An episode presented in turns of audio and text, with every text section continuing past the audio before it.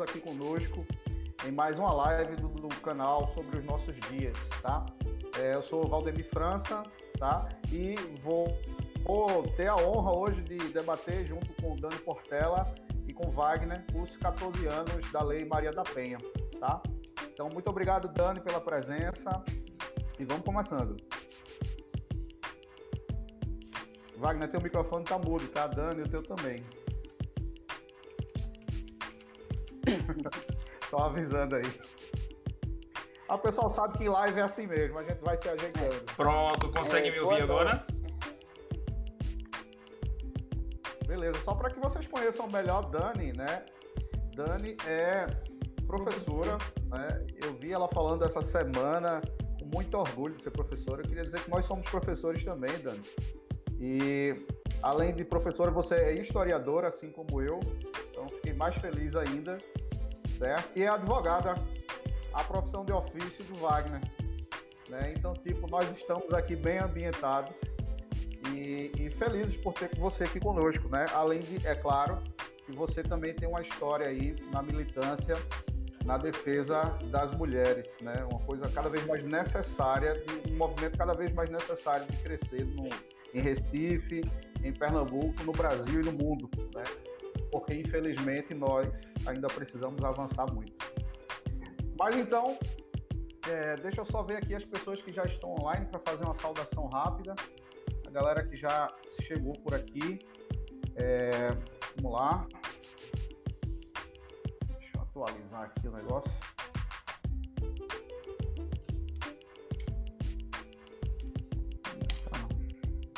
A conexão está meio, meio lenta aqui.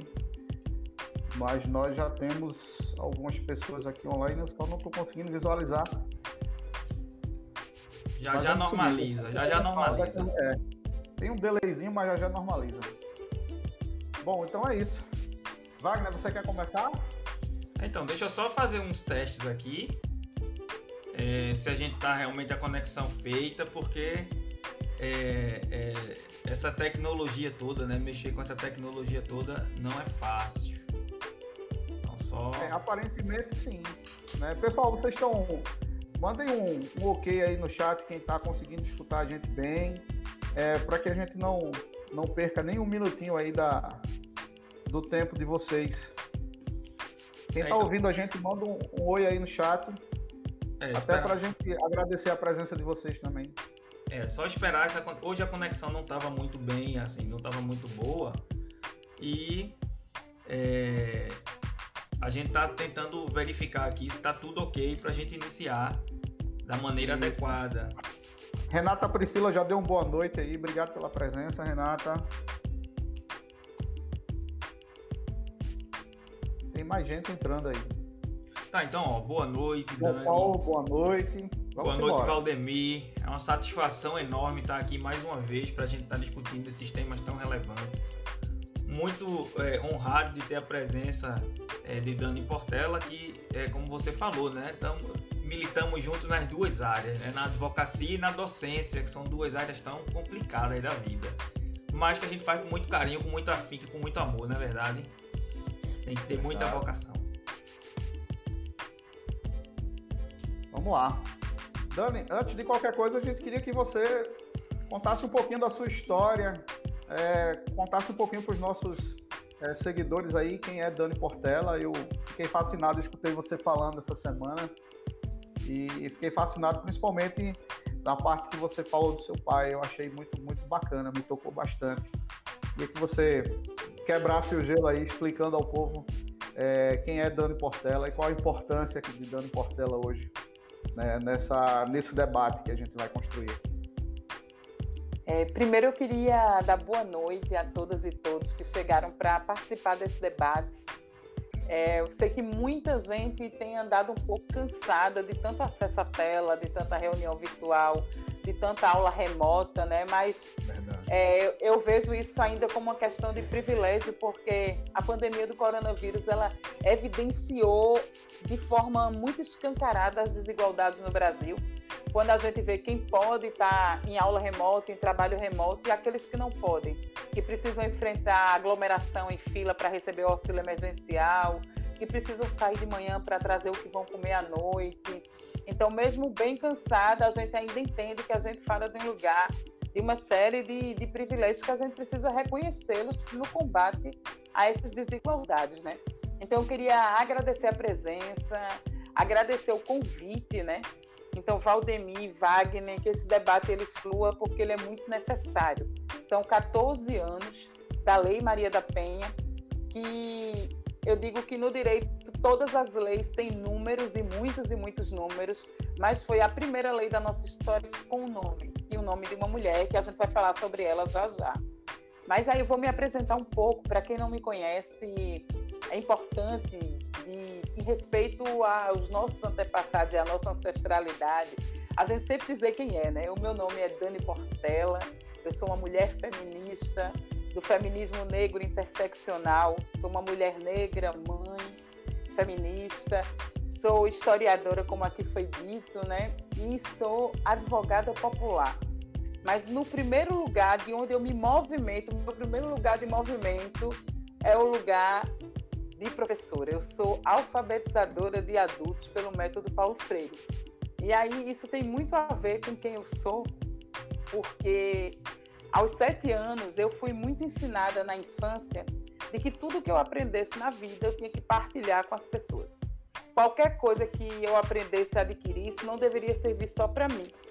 E aí a coisa mais incrível que eu aprendi na minha infância foi a lei. E aí eu lembro que aos nove anos eu juntava gente assim na garagem do, do prédio que eu morava, algumas crianças para dar aula particular. E aí, o meu pai, percebendo esse desejo que eu tinha de alfabetizar, me colocou aos 14 anos para fazer um curso de alfabetização pelo método Paulo Freire.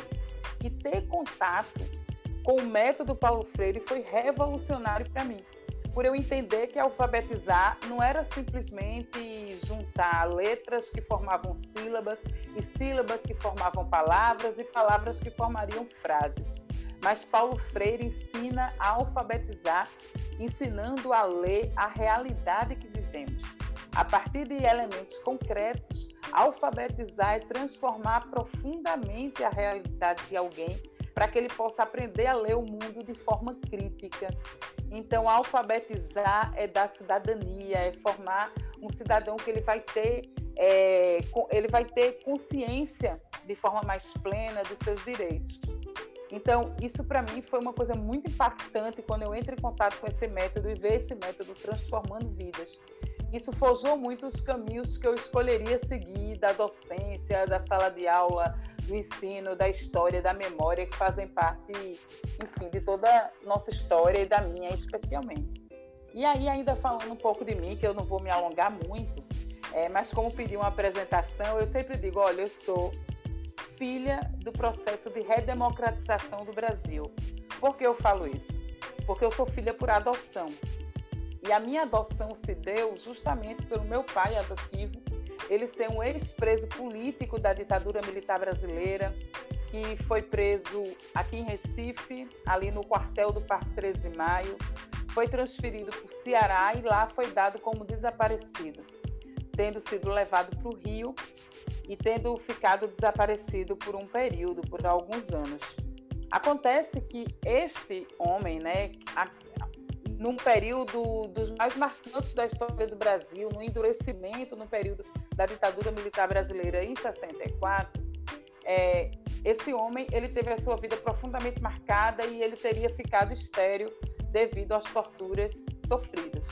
Um assunto que ele não falava muito, que ele não gostava de comentar, mas uma coisa que acompanhou a minha memória ao longo da minha vida, no tempo em que vivi com ele, foi ele acordar de madrugada com uma espécie de pânico noturno.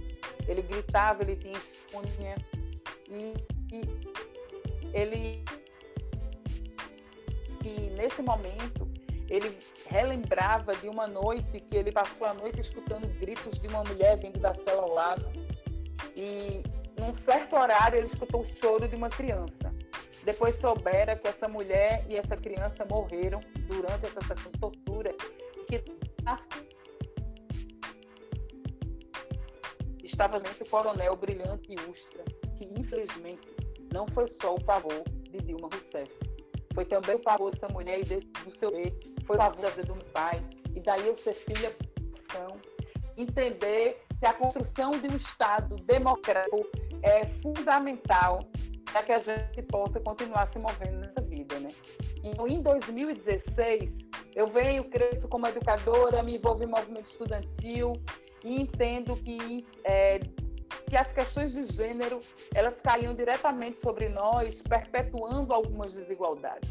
Então, eu começo a perceber que elementos que, não, que eu precisava olhar para além da classe e ver a questão de raça e gênero como estruturantes das desigualdades para compreender a realidade que vivemos, eu começo a me debruçar sobre questões de gênero e violência, seja na história, seja na pré-história, por onde eu passei também na arqueologia, seja no direito. E começo a atuar como uma militante muito empenhada no combate da violência doméstica e familiar contra as mulheres. Mas em 2016, eu nunca tinha, sendo bem sincera, para os que não me conhecem, eu fui candidata a governadora do estado em 2018, né? Então, uma campanha com poucos recursos, que veio enfrentar campanhas milionárias, masculinas e oligárquicas, tendo alcançado o terceiro lugar nas eleições em Pernambuco. Mas a minha decisão para disputar mais um espaço, por entender a necessidade de mais mulheres nesses espaços de poder e decisão, ela se deu em 2016, quando esse meu pai faleceu vítima de chikungunya ele é, já no hospital, a gente estava no período da semana da votação do impeachment, e no dia daquela fatídica votação, ele disse: Olha, eu, ele foi colocado na UTI, e na UTI não tinha televisão. Ele disse: Você tem que vir na visita à noite, porque eu preciso saber o que é está acontecendo. Ele, que sempre foi meu grande informante político, entrou em coma na tarde daquela, do dia daquela votação. E eu confesso que eu senti um certo alívio por não ter que contar a ele, justamente a ele, para quem a democracia custou tão caro, os passos que o Brasil estava dando. Ele não assistiu o voto do então deputado Jair Messias Bolsonaro, que dedica aquele voto ao coronel Brilhante Ustra. Naquele dia, pela memória do meu pai, que faleceu alguns dias depois, eu decidi que eu ia encarar mais essa luta por entender necessário frente ao avanço do fascismo, do conservadorismo e do neoliberalismo. Então é isso. Eu sou Dani Portela, mulher negra, historiadora, advogada, feminista e vamos aqui debater essa noite. Gratidão pelo esse espaço e pela acolhida. Poxa, o que dizer, né? Depois de um depoimento desse. Pessoal, boa noite. Acabou. Acabou. Bom, é... Dani, eu eu estava aqui essa semana revisitando as minhas memórias e tudo, e queria te fazer uma pergunta assim, é, meio meio é, de curiosidade minha. É, você foi aluna do José Hernani, mestrinho? Fui, eu fui aluna, monitora do, do curso dele de História de Pernambuco.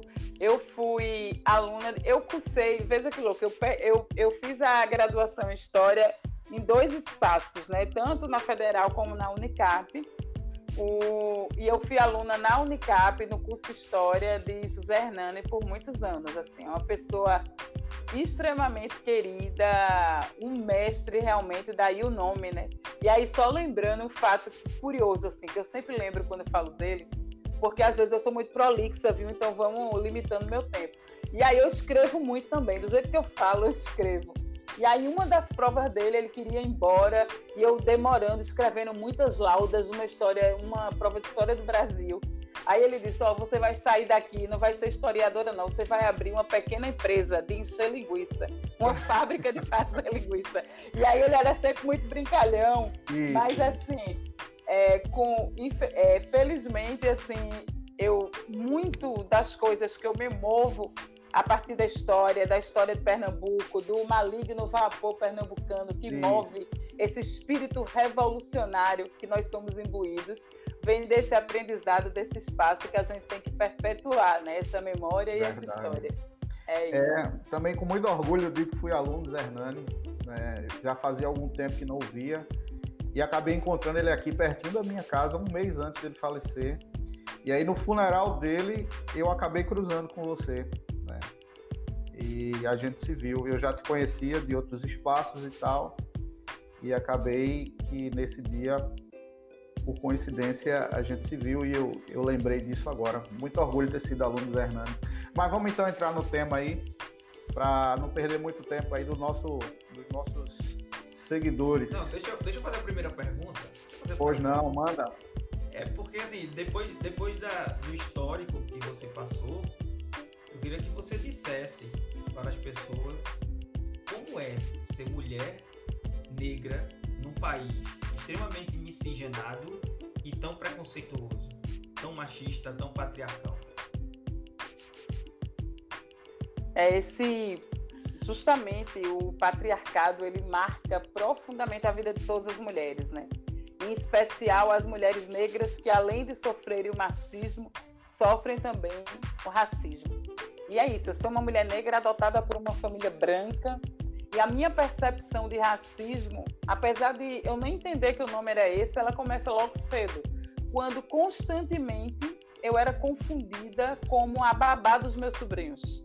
Então, assim, sempre que eu chegava no espaço, como eu era fisicamente muito distinta da minha família, então imediatamente existia um certo constrangimento e uma pressa em me apresentar. Olha, é a minha irmã, olha, é a minha cunhada, olha, essa é a minha filha. Então era uma forma, de alguma maneira, me delimitar um lugar para que eu não sofresse essa discriminação, que já começa a acontecer logo na minha infância, né? Então, assim, de alguma maneira, eu não posso negar que também existem questões que o movimento negro debate do colorismo. Que o fato de negra com pele mais clara traz uma outra condição. Quanto mais escura a pele no Brasil, mais racismo você sofre, menos você acessa os espaços. Para isso, a gente precisa entender um pouco sobre racismo estrutural, né? que muita gente tem discutido. Assim, Silvio Almeida é um debate maravilhoso. Ele, o livro de Silvio traz um debate profundo sobre isso. E muita gente diz, não, mas é exagero, o Brasil não tem racismo, existe o mito da democracia racial brasileira, né? E aí a gente sempre faz exercícios, assim. Se a gente olhar para o lado, como aqui a gente está falando, com advogado, a maioria das pessoas que estão aqui debatendo conosco vem desse ambiente, um ambiente que é da academia, a gente olha para o lado, para o curso que cada um cursou, na nossa universidade, ou até na escola que nós estudamos.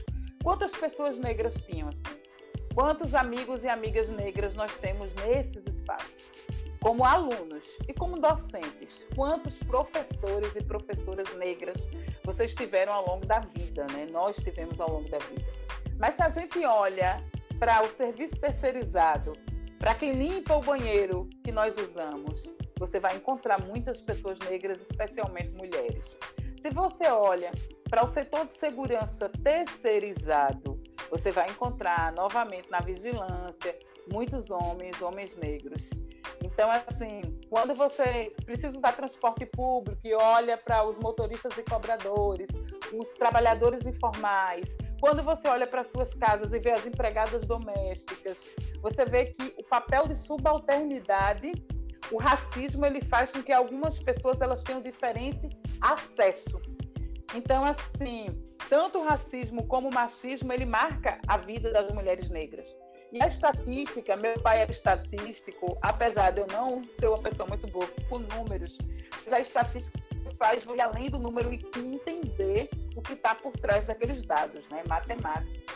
E os dados apontam, e eles são inegáveis, que veja, se a gente pensa no tema tratado de hoje, de violência doméstica, a maior parte das mulheres vítimas de violência doméstica no Brasil são mulheres negras.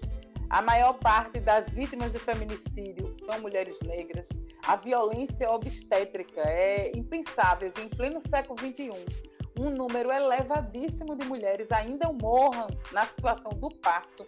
A maioria dessas mulheres são mulheres negras. A maioria das mulheres que morrem no fundo de uma clínica ilegal de aborto são mulheres negras. Se a gente olha para o sistema prisional, tem realidade que mais escancara o racismo no Brasil do que o sistema prisional brasileiro. Os presídios, tanto masculinos como femininos, são superlotados.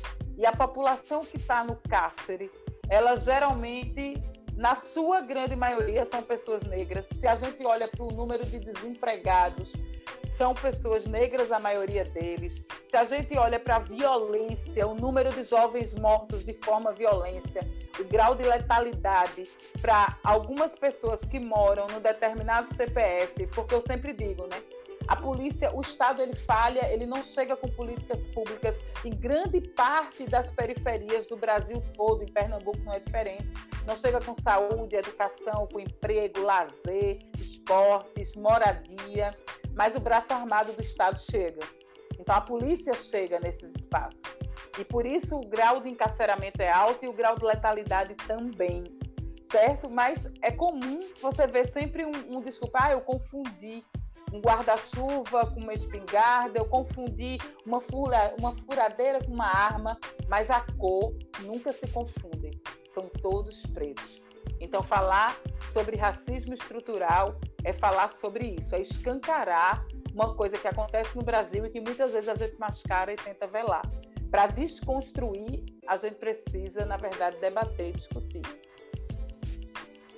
Perfeito. É, você falou aí sobre um aspecto que me chamou muita atenção, que é a, a violência é, contra a mulher exatamente naquele momento que deveria ser o momento mais importante da sua vida, que é aquele momento de dar à luz, né?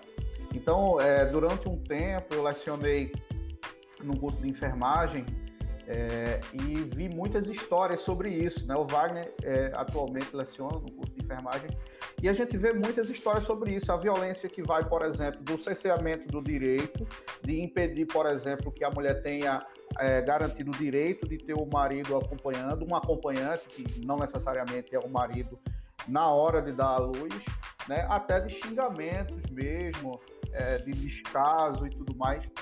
E, e, e, de fato, é lamentável a gente é, reconhecer que no século XXI ainda existem coisas desse tipo, né? E, que, e tem, e tem muita pesquisa no campo da enfermagem é, tratando dessas questões. E existe até uma preocupação com as formadoras, as professoras que são especialistas na área, de sempre disseminar a ideia de combater esse tipo de prática, né? Mas infelizmente isso é uma coisa que vem né, de um patamar que muitas vezes extrapola a, a, a, a competência do enfermeiro, né, podemos dizer assim. É porque existe uma, na verdade, desculpa só interromper, existe uma coisa no imaginário de que a mulher negra ela é mais forte, ela é mais resistente à dor. E isso vem, claro, de olhar para os nossos antepassados, olhar para a diáspora desde a África e a escravização das pessoas no Brasil, onde as pessoas foram tornadas coisas. Então, se elas aguentaram toda sorte de violência sexual, de estupro, a miscigenação é justamente isso. Assim, se hoje minha pele é mais clara, é porque muitas que vieram antes de mim foram violentadas dentro desse espaço do Brasil colônia e aí essa pele vai clareando com a miscigenação. A maioria não são histórias de amor interracial, mas são histórias de violência mesmo. A gente sabe que foi assim que muitas indígenas foram tratadas. Então, se a gente olha para os 500 anos, um pouco mais, de história do Brasil, não tem como negar que é uma história de genocídio, uma história de extermínio, uma história de expropriação. Então, é em cima desse lugar da violência que essas mulheres foram é, século após século, geração após geração, sendo forjadas. Então, não é incomum que hoje tenha um senso de que ah, essa mulher é mais forte, ela aguenta mais. Então, assim, você vê que, inclusive, falando dessa questão obstétrica, a violência obstétrica, ela é muito. acontece com mulheres de uma forma geral, sejam mulheres negras ou não negras, mas especialmente com as mulheres negras, porque também são, por sua maioria, as usuárias do sistema de saúde único do SUS a maioria acessa o sistema de saúde público. Então, nesses espaços, isso se reproduz muito fortemente. Inclusive, a gente falando sobre isso, né, que é um racismo institucional, na década de 70, no Brasil e aqui em Pernambuco, teve inclusive programa do governo federal de esterilização para proporcionar ligadura de trompas como método conceptivo Só que você tem denúncias aqui na cidade do Recife de mulheres que tiveram suas trompas laqueadas sem autorização por uma política do Estado durante o parto. Acho que era um submetido cesariana, muitas mulheres foram ligadas sem que tivesse autorização prévia. Então, esse controle sobre o corpo das mulheres que acontece por parte do Estado brasileiro e da sociedade como um todo, ele demonstra algumas desigualdades, dentre elas a desigualdade não só de gênero, mas também racial. Verdade. Na verdade, os, as questões estão muito próximas. Né? Em algum momento você, é, para poder entender melhor uma, você precisa entrar na dimensão da outra. E aí eu acho que nós, como professores de história, a gente tem uma responsabilidade muito grande, Dani, porque é, quando a gente trabalha lá o Brasil colônia, muitas vezes a gente está acostumado a citar o patriarcado de uma forma muito superficial, sem trabalhar todo esse sistema de dominação que foi estruturado nesse momento, né, e que reflete até os dias de hoje, tá? Mas eu não vou me alongar muito não, que acho que Wagner quer falar aí. Então, só para lembrar para você que tem gente dando boa noite aí, pessoal falando, para você acompanhar, porque a gente divide funções aqui, eu fico com essa parte técnica que de vez em quando dá problema, mas aí durante a live você, você acompanha o pessoal que está no, no chat. Mas olha, olha eu queria agradecer aqui, rapidinho, Wagner, queria Sim. aqui agradecer a presença do professor Luiz Carlos Marques, professor da graduação História da Católica, né, meu orientador e hoje meu amigo, né? Valeu, professor, tamo junto. Né? Amanda, boa noite. É, dizer que não existe, é, exatamente, dizer que não existe racismo é loucura, é uma situação gritante. Janeide, professora Janeide, Alex, Juliana, Cleidiane, né? Boa noite aí, pessoas. Desculpa eu ter esquecido de vocês aí, porque eu estava empolgado aqui na fala de Dani. Então, essa questão do negacionismo, né? E, e a sua, Valdemir, no comentário que fez, né, assim, pleno século XXI, eu não me espanto, porque é, tem, tem um autor, né, Norbert Elias, sociólogo, que ele vai falar dos processos descivilizatórios, né? Que, a, que a, a, as, as sociedades passam. E nós estamos, nesse momento, vivendo o que a gente pode dizer de um processo descivilizatório, onde se nega a ciência, onde se negam os dados científicos, onde se negam a própria história, não é? E aí daí a importância, não é, do, do professor, historiador, não é, para a gente não perder esse é, é, perder esses valores, a gente não, não, deixar que esse movimento de fato é, distorça a realidade e traga essa ideia de que não existe racismo, de que é, é, as coisas não são desse jeito, que há um vitimismo, né? Quando as mulheres são violentadas, vão dizer assim, ah, mas ela estava bebendo, mas a roupa que ela estava vestindo, não é? Que passa a inverter a ordem das coisas e tentar culpabilizar a vítima. Nós vimos isso agora há pouco, uma, menina de 10 anos, não é? Que chegaram a chamar a menina de assassina. Então a gente verifica esse tipo de, de processo e é, o, um papel do nosso, o nosso papel aqui também nesse debate é trazer isso à luz. Mas eu queria só fazer um comentário e passar a palavra de novo para nossa convidada, que a gente vai falar agora da Lei Maria da Penha, não é? é eu queria que você dissesse para a gente é, é, qual a importância para o movimento feminista, para as mulheres de um modo geral, a edição da Lei Maria da Penha. Mas antes eu queria só fazer um comentário. É uma lei que foi uma condenação do Estado brasileiro. Não foi uma lei que o, o Congresso Nacional decidiu editar para proteger as mulheres, não é? As, o, o Estado brasileiro recebeu uma condenação para que protegesse as mulheres, já que eram vítimas é, de violência o tempo inteiro e, e, e diuturnamente a indução. Deixa eu pegar a palavra agora, né? Eu estava justamente aqui para a gente adentrar no tema. Vocês não vão conseguir ver, né? Que eu estou aqui dando uma olhadinha. É justamente uma campanha que fez mostrando letras famosas de música com mulheres com marcas de violência segurando essas músicas, né?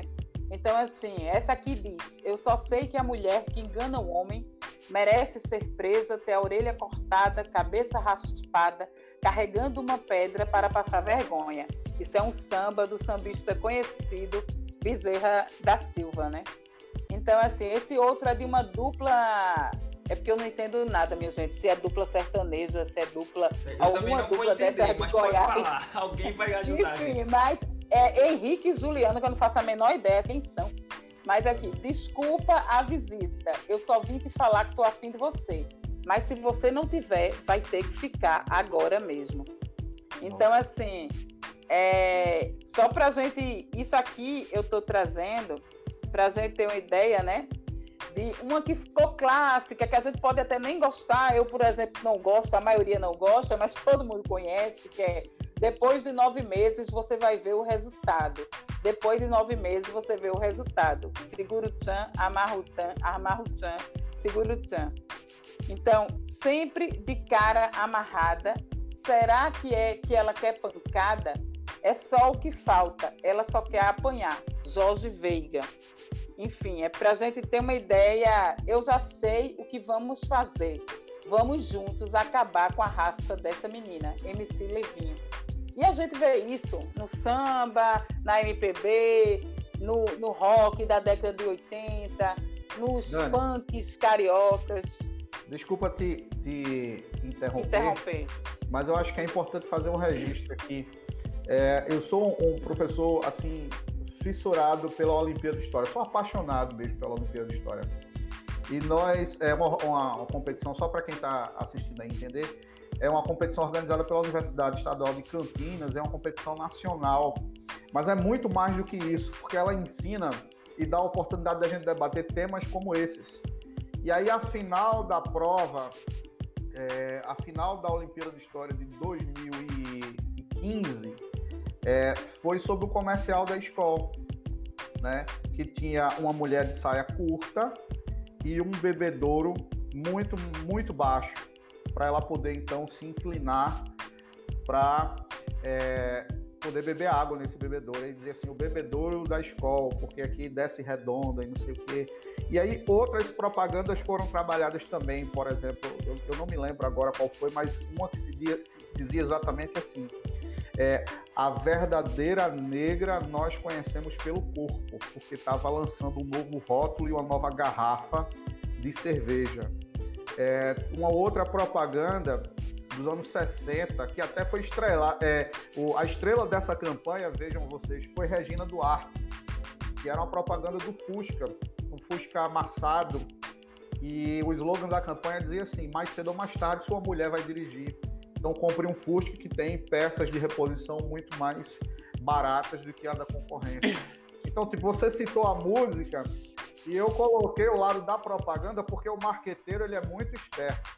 Ele faz uma leitura do público-alvo e não tem nenhum tipo de, de ética nessa formulação da propaganda. Né? Infelizmente, ele quer vender.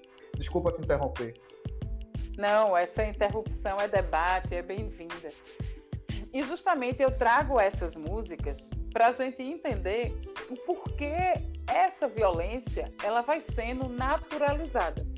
Se a gente, claro, para a gente entender quando a gente chega na Lei Maria da Penha e a violência sobre os corpos femininos, a gente tem que fazer um passeio, que eu não vou demorar aqui, né? Um passeio rápido pela história. Ah, o professor que é da Unicap aí, viu? Eu fico sempre bem feliz porque é uma, eu fui a primeira bolsista PIBIC de História da Unicap, viu? Assim, enfim, eu tenho muita referência na, na minha graduação, Severina Leal, da, de Glória, de professoras Nossa, maravilhosas que já, partiram, é, que já partiram, outras queridas que foram para a Rural, como Sueli, Luiz Manuel, que já partiu, Zéza. Luiz Manuel foi meu professor assim, também é, a gente, enfim, eu tive uma formação marxista que me auxiliou muito desde a, eu digo, da alfabetização por Paulo Freire, é uma formação marxista, que é uma formação para mim indispensável para qualquer pessoa que queira compreender de uma maneira mais profunda a realidade que a gente vive. Então, se a gente vai olhar para essa questão da mulher, você olha um pouco a questão do papel da mulher na sociedade, né? Se aqui a gente pensa que no século XIX existia em Recife um pensador que dizia que uma mulher só deve sair de casa três vezes ao longo da sua vida. A primeira para o seu batizado, a segunda para o seu casamento, a terceira para o seu próprio enterro, né? Então, assim, mesmo as mulheres avançando, esse espaço do privado, da casa, a responsabilidade com o cuidado, o cuidado com o lar, com a família, com os filhos, com os doentes, sempre foi historicamente dado à mulher, como um papel que fosse feminino, bem entre aspas. E na polis, na cidade, na política, era um espaço considerado masculino, né? Então, se você pensa que as mulheres no Brasil, apenas em 1932, adquiriram o direito ao voto, e mesmo assim, com uma série de restrições, precisavam ser casadas, se solteiras, demonstrar renda, é, comprovar renda, ou viúvas, desde que tivesse renda. Então, foram muitos anos para que essa democracia ela se completasse para essa parcela da população que é a maioria. Veja, não é a maioria de hoje. Nós mulheres somos a maioria da população de Pernambuco. Somos 54%, a maioria da população no Brasil somos 52%, mas somos a minoria em muitos espaços espaços que, que traduzem a questão do poder somos minorias chefiando as empresas, nós somos minorias nos espaços políticos, apesar de as mulheres, os dados mostram que elas estudam mais, por mais tempo, trabalham mais devido à divisão injusta do trabalho doméstico, mas recebem os menores salários. Então, todas essas situações de desigualdade, por que eu estou falando sobre isso? Mas, ah, por que eu estou falando disso para falar de violência? É porque essa violência ela já vem se materializando sobre os corpos femininos ao longo da história. Então, se hoje a gente vai tratar de uma lei, como eu disse a vocês, que é a lei que tem nome de mulher, e essa mulher é Maria da Penha. Maria da Penha, acho que a maioria das pessoas sabem, né? Uma cearense que teve foi tentada, né? Na verdade, o seu marido, ela passou por duas tentativas de homicídio por parte do seu companheiro ela levou um tiro, ela foi baleada nas costas enquanto dormia.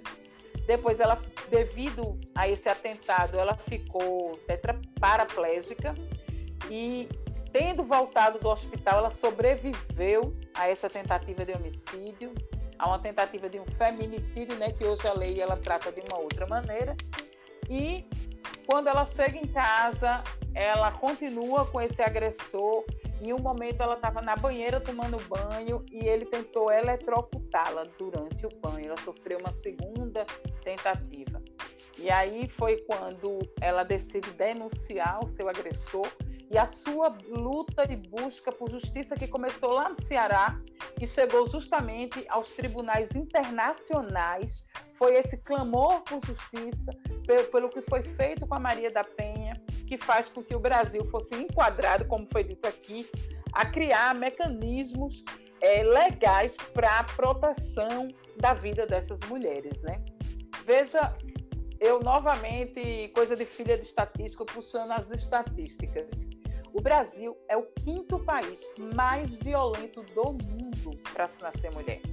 E uma violência, porque às vezes a gente fala em porcentagem e isso está um pouco distante. Mas um exemplo que eu sempre uso, que para mim é muito impactante, veja, cinco, de cada cinco mulheres, um, dois, três, quatro, cinco, três vão sofrer algum tipo de violência ao longo da sua vida. Seja física, seja material, seja sexual. Então, isso é muito grave. Olhe para o lado, olhem vocês para suas vidas, suas mães, suas filhas, suas irmãs, vizinhas, primas, colegas de trabalho e pense que de cada cinco, três vão sofrer violência pelo simples fato de terem nascidos, nascido mulheres. Então, isso é um problema que é muito profundo dentro do Brasil e que a gente precisa tratar. E a Lei Maria da Penha, ela está aniversariando, são 14 anos, né? Então, por isso a gente está falando dela, mas é uma lei que ela trouxe. É, a gente vai falar um pouco mais, mas é uma lei que trouxe alguns avanços, mas ainda falta muito para que ela seja efetiva. Porque uma coisa que me chama a atenção é a coisa do espírito do legislador. O que é isso? Se você olha o início da lei, ele diz que é uma lei para combate e prevenção. Só que a gente simplesmente investe muito pouco ainda no combate, quer dizer, na coisa da maneira punitiva, e praticamente nada na maneira preventiva. O que seriam as formas de prevenção para que essa mulher não sofra violência? Será que é dar oportunidades iguais, dar oportunidade de estudo, de emprego, dar autonomia para essa mulher? Será que é criar condições efetivas para que essa mulher consiga denunciar o seu agressor? E você vê que durante a pandemia do coronavírus, A gente precisa falar sobre isso porque esses números aumentaram no Brasil, não só no Brasil, no mundo inteiro. Infelizmente, essa pergunta o isolamento anotada para você já. Ah, vá, não vou adiantar não, mas infelizmente eu só vou dar um, um spoiler. Infelizmente, o isolamento social mostrou que estar em casa não é seguro para boa parte das mulheres e das meninas também, porque aumentou a violência contra as mulheres, aumentou a violência sexual contra menores de idade, crianças e adolescentes, e também contra as pessoas idosas. Então, assim, é, deixa só eu, eu, tentar aqui contribuir no, na discussão, dizendo que algumas pessoas têm, algumas, alguma, têm alguma ideia distorcida da Lei Maria da Penha. Primeiro que eu concordo muito com o que você falou, porque o Brasil recebeu uma condenação a editar a lei. Não foi um ato de, de, não foi um ato deliberado, não teve uma vontade do legislador em editar a lei, não é? O, o Estado brasileiro foi condenado. Depois, é, algumas pessoas acham que a violência ela se resume à violência física ou sexual. E, a, e boa parte das mulheres sofrem outros tipos de violência. Aquela violência psicológica que vem através de ameaças. Eu tenho casos de pessoas, por exemplo, de, de, de já ouvi falar de, de casos assim, de pessoas próximas que o marido ameaçava com arma embaixo do travesseiro, é, que a proibia de estudar, que a proibia de frequentar aulas, porque achava que dizia que universidade é lugar para prostituição, para mulheres serem promíscuas, não é? E é, tem a violência patrimonial também, onde, onde há essa uh, retenção, por exemplo, de objetos, ou dizer que não vai custear determinada coisa que seja obrigação, enfim é, outros tipos de violência que às vezes a gente nem fala tanto, porque eu acho que a violência é, é, é, física não é? e sexual é tão grande que os outros tipos de violência a gente meio que negligencia. E o Estado não tem demonstrado interesse, ou boa parte do, do Estado não tem demonstrado interesse em tratar dessas questões de forma preventiva. Principalmente essa que eu falei, da violência psicológica, que eu acho que é a pior. É aquele que só põe para baixo, que não, não faz um elogio, que diz que é a pior pessoa do mundo, que a responsabiliza por tudo, que a ameaça por tudo e, e no fim das contas a autoestima da mulher fica extremamente é, é comprometida. Então eu queria que você esclarecesse um pouco mais sobre esses tipos de violência que as mulheres sofrem. Eu só queria falar é... uma coisinha aqui rapidinho, desculpa.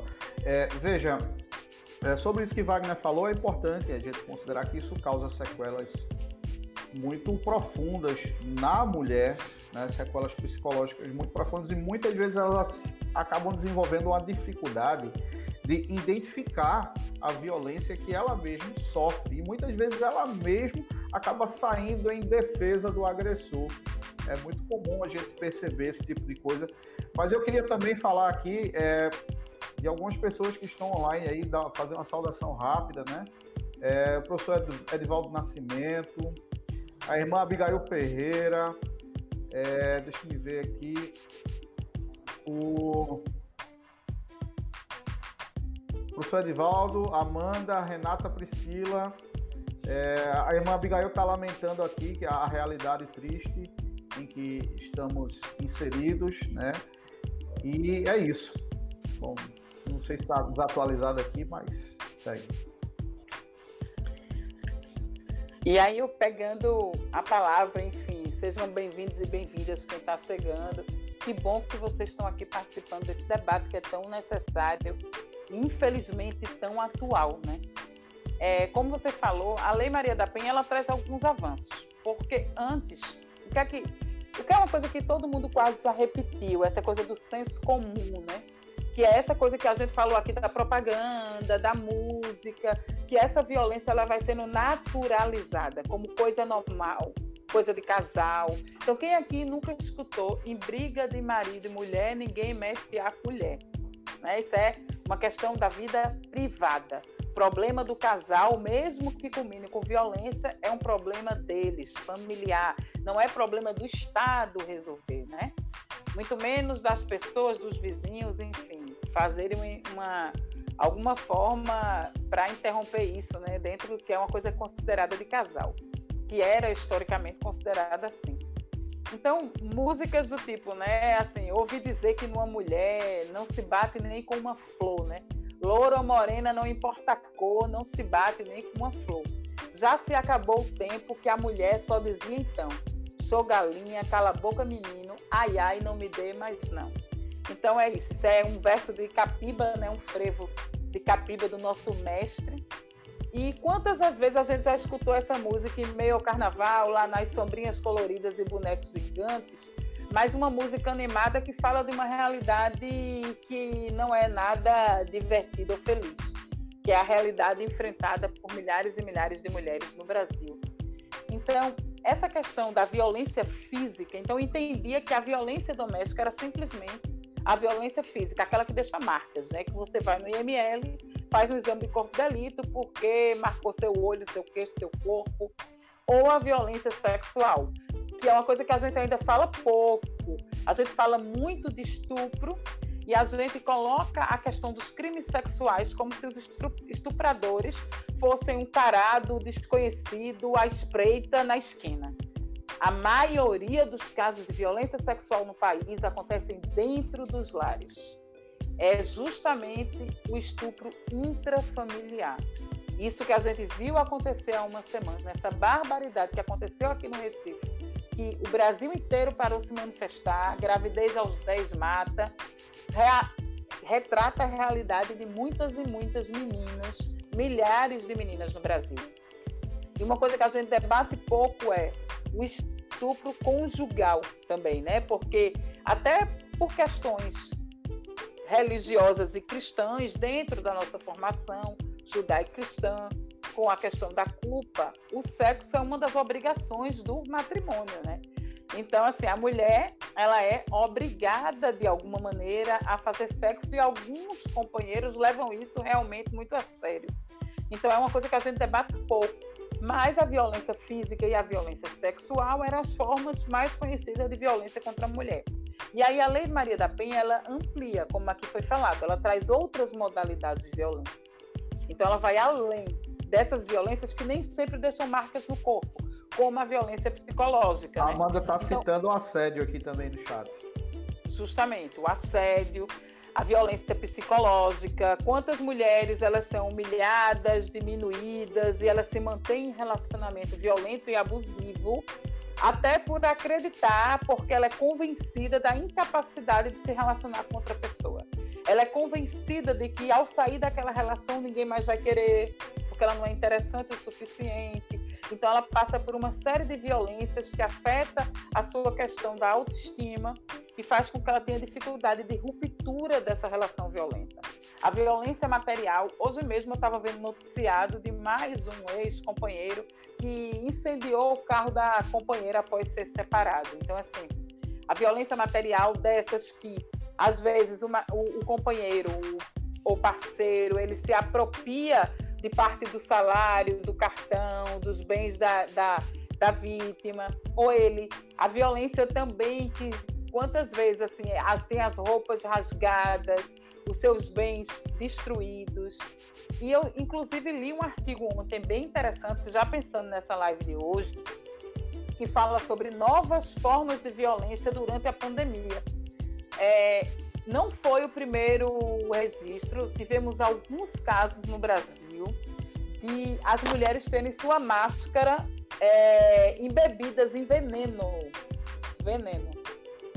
Quando ela botou a máscara no rosto, a gente já tem algumas denúncias no Brasil sobre isso. Quando ela bota a máscara no rosto, uma mulher passou mal, a outra desmaiou.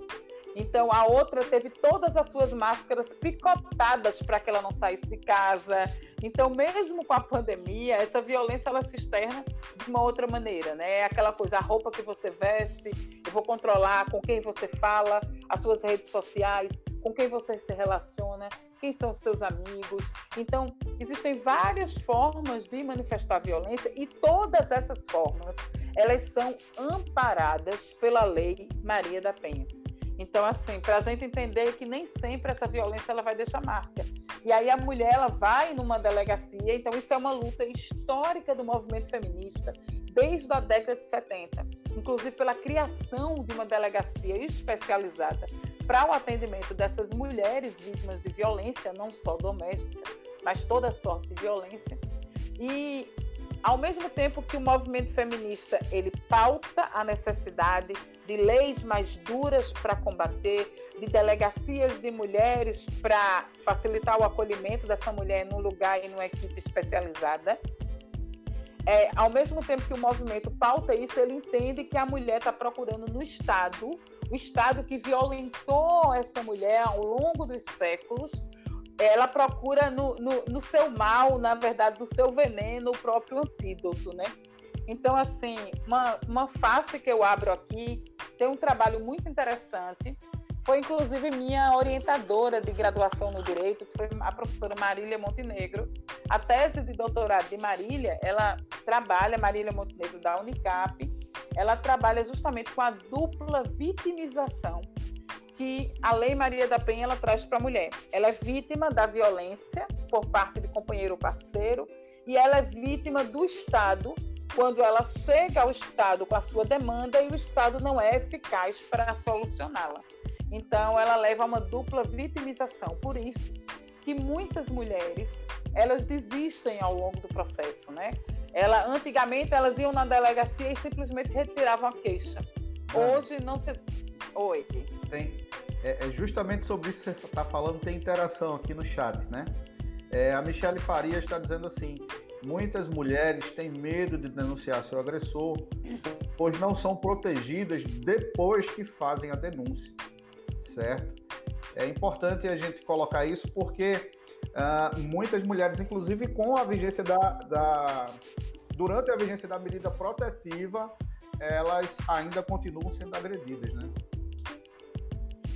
É, e eu digo a vocês, assim, eu trabalho, muito importante sua observação, Michele, e dentro do que a gente está falando de senso comum, tipo, briga marido mulher, ninguém mete a colher, muita gente já escutou também uma, uma coisa absurda que é dita, que ah, tem mulher que gosta de apanhar. Ninguém gosta de apanhar. Ninguém gosta de apanhar. Tem mulheres for, que não. Se você assistiu os, os, os, os, programas humorísticos da década de 80, você vai ver que a boa parte deles falavam a respeito disso. A escolinha do professor Raimundo tinha uma personagem que falava exatamente isso, né? Que gostava de apanhar e contava as atrocidades que o companheiro fazia com ela e no final dizia que gostava disso. Né? Em vários outros é, é, canais isso virava meio que brincadeira. E, e, justamente, então, assim, muitas mulheres, elas têm dificuldade... Inclusive, tinha uma música dos anos 90, né? Um funk, né? O tapinha não dói, o tapinha não dói, né? Já que você falou de música, eu me lembrei de outra aqui. Exatamente. E aí, veja, muitas mulheres, elas se submetem a relações violentas e abusivas por dificuldade de rompê-las.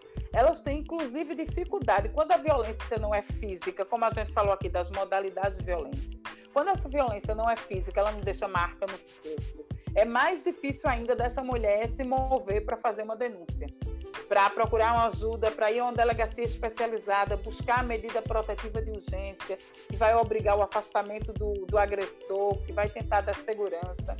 Mas é o que está dizendo, o que é que acontece?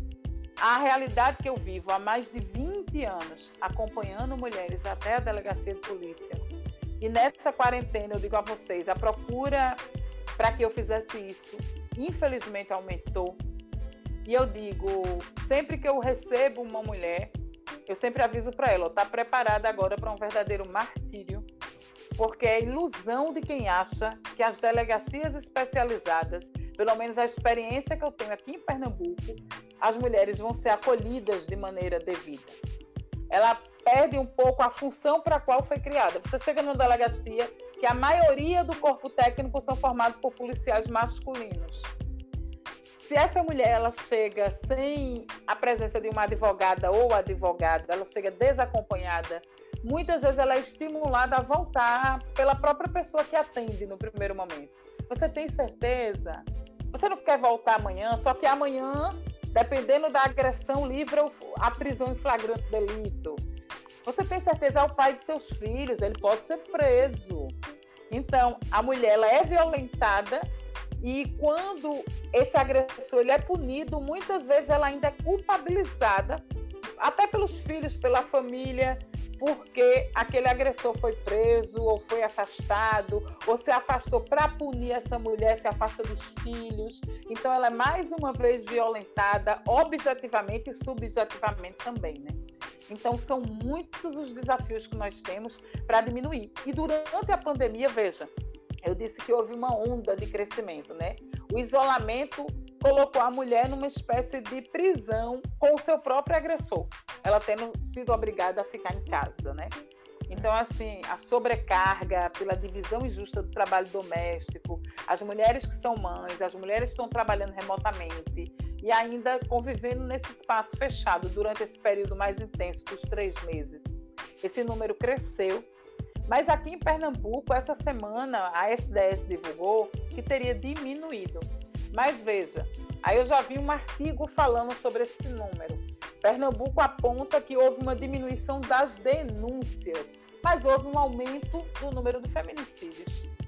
Ou seja, as mulheres não estão é conseguindo denunciar. Elas estão em casa e estão tendo dificuldade a acessar a denúncia, a é. realmente efetivar uma medida de afastamento desse agressor, né? Exato. O, fe, o feminicídio ele aumentou em 22%. Então, assim, uma coisa que eu queria partilhar aqui, já passo para a gente democratizar essa palavra, né?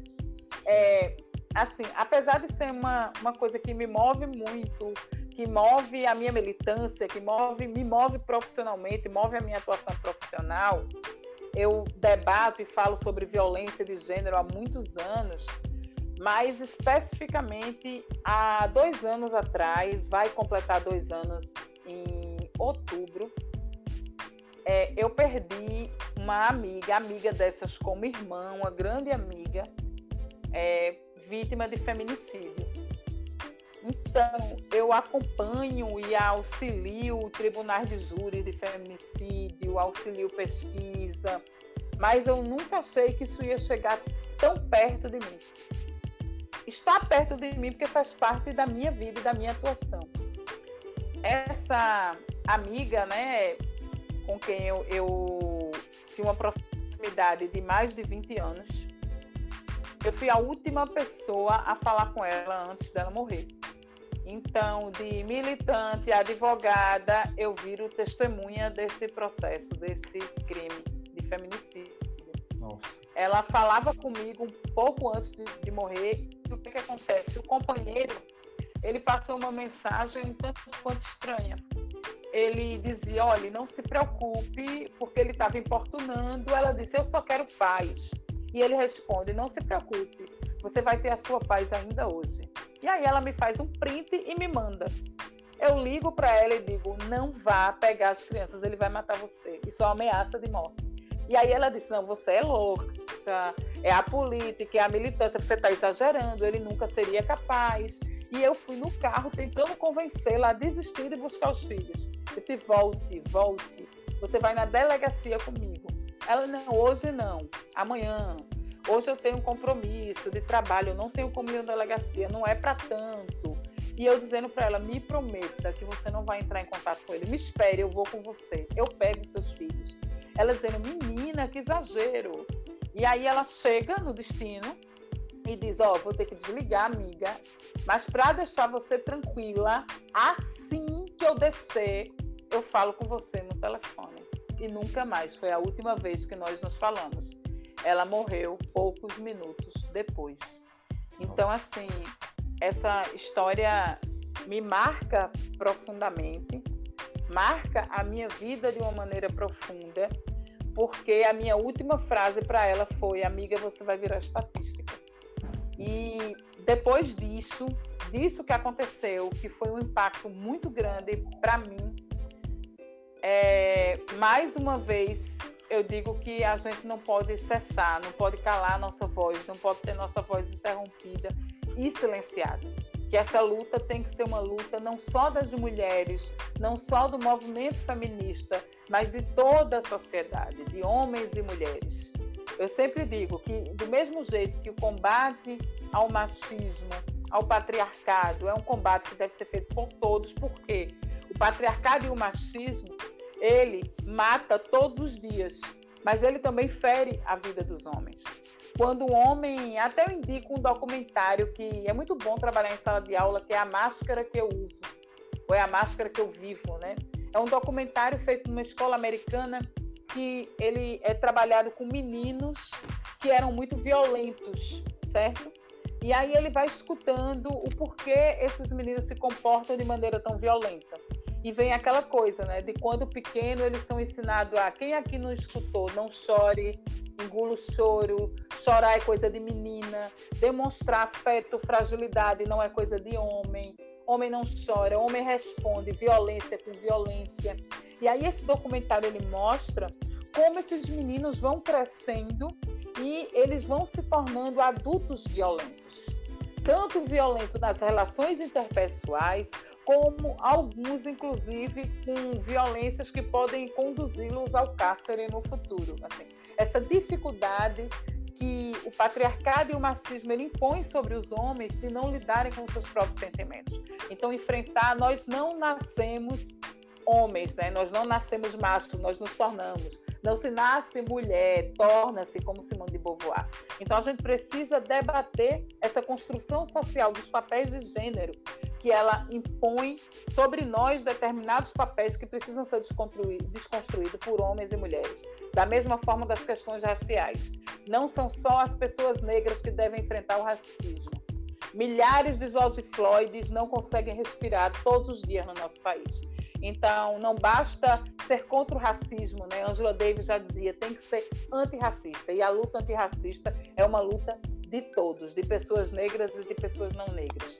Então, Dani, que a gente possa abraçar. É isso. Dani, você é, conseguiu agora, mais uma vez, atingir um ponto que eu ia perguntar. Assim, a pergunta que eu ia fazer, primeiro com relação a esse número é, assustador que a gente consegue ver com relação à violência doméstica é, durante o período da pandemia, que eu acho que você já é, é, explanou muito bem a respeito, não tem, não tem mais nenhuma, nenhum questionamento, acho que as pessoas tiveram clareza também na, na sua informação, é essa questão de, de, como os homens podem contribuir. Porque, é, por exemplo, é, o projeto que nós temos aqui, é, é, a gente pensou na Lei Maria da Penha e, e logo que pensamos, não, a gente tem que trazer alguém que represente o movimento feminista, alguém que saiba de fato o que se passa e a gente precisa se deixar à disposição para contribuir nesse processo, que é um processo social, um processo cultural, né? E a gente precisa estar tá engajado nisso, nós enquanto é, é, homens que estamos ali é, desde a primeira infância sofrendo influências da cultura para dizer o que, o que fazer, que brincadeiras ter, o que é que é, é, é tão, é, a, a, a, questão cultural. Meus alunos que estiverem online agora vão, vão lembrar das minhas aulas. A questão cultural é, né, do sex, nessa questão sexista é tão complicada que a gente, além de ser ensinado a não a não chorar, a gente é ensinado a uma série de outras coisas, dentre elas a não ter responsabilidades familiares. As meninas ganham bonecas para brincar, os meninos vão jogar futebol, vão brincar com carro, vão fazer qualquer outra coisa, mas não tem essa essa educação voltada para a, a, a para ter sensibilidade com a questão do outro. Aí é muito fácil reproduzir violência realmente. Mas é, é, essa contribuição da sociedade como um todo, inclusive, evidentemente, os homens, é de, eu, eu acho que é de extrema importância. A gente precisa estar tá muito conectado, a gente precisa debater sobre isso. E, e os homens não precisam ter vergonha de ter sentimentos ou de demonstrar afeto. Não é? Tem homens que não conseguem abraçar outros porque é, é, há um preconceito enorme né, entre ter uma, uma, uma, relação afetiva, ter uma amizade próxima. Então a gente tem muitos tabus na sociedade que a gente precisa aos poucos ir é, é, derrubando. Eu Mas acho que essa responsabilidade se estende também na criação dos nossos filhos, né? Sim. Os nossos filhos, os nossos meninos, eles se espelham muito na figura do pai. Né? E nessa linha de raciocínio a gente precisa é, tomar consciência do nosso papel, da nossa importância é, nesse processo de, de forjar né, é, aquela, a, a, a, aquela criança, a, a formação daquela criança e contribuir com isso da melhor maneira possível. Eu acho que é, todo mundo aqui que me conhece já sabe que é, eu sempre testemunho isso. Eu fui criado numa atmosfera extremamente machista. E aí, isso demandou de uma tomada de consciência. Para quê? Para que a gente entenda que aquilo não é certo e que a gente parta para uma postura diferente para com os nossos filhos. Né? Desculpa, eu estou interrompendo todo mundo hoje, o negócio está sério. Não tem problema, está complementando. Mas aí eu queria provocar é, na discussão aqui, Dani, numa coisa que eu acho que é, ela tem que falar sobre isso é, com relação a essa era tecnológica em que muitas jovens acabam sendo expostas nas redes sociais, não é porque tá com o namorado, filma um momento íntimo e acaba, é, depois de terminar o um relacionamento, a pessoa acaba expondo. É, eu acho que é, é, uma coisa muito atual e que a gente muito precisa. Comum. É muito comum e, e, é assim é terrível. A gente precisa de fato combater. Então é, é o primeiro ponto é essa questão e a segunda questão que eu queria que você falasse é de, por exemplo, as mulheres que eh, vão sair de casa e vão pegar um transporte público, ou seja, um Uber, um táxi, aí vai fingindo que está falando com alguém no telefone para que é, é, a pessoa saiba que tem alguém esperando, porque tem medo de sair na rua, tem medo de pegar um ônibus, tem medo. Porque nós somos homens, nós que somos homens, a gente não sabe o que é isso. E a gente, quando a gente escuta isso, parece que é um outro mundo. E eu queria que você trouxesse essa realidade para a nossa discussão. É, eu posso trazer essa realidade a partir do meu lugar de fala, né, trazendo o conceito de Jamila Ribeiro, que às vezes é mal interpretado. Não é que você não possa falar sobre isso, porque já ah, lugar de fala, então falar sobre o feminismo só as mulheres podem falar, combater o machismo só as mulheres não. Lugar de fala é só o lugar de onde eu falo, eu me construo, de onde eu sou forjada, das lutas, de onde eu venho, né? E desse lugar eu digo, eu sou mãe de uma menina e de uma menina adolescente. E é bem quando começou essa questão de chegar à idade, né, da minha menina andar de transporte público, eu não queria ceder, eu me recuso. Eu acho que a gente teve uma infância, eu tive uma infância, uma adolescência com muita liberdade. E aí eu me recuso a esse discurso dizer os tempos são os outros, é, hoje é mais perigoso. Na minha infância e na minha adolescência, é, eu também sofri assédio, tentativa de violência sexual, como praticamente quase todas as pessoas que eu conheço. Para vocês terem uma ideia, hoje eu sou mãe de uma menina. Eu disse, não, ela vai ter que conhecer a cidade, ela vai ter que você só conhece andando. Não é pelo vidro. Eu não quero criar uma pessoa que veja o mundo pelo vidro fechado de um carro com ar-condicionado.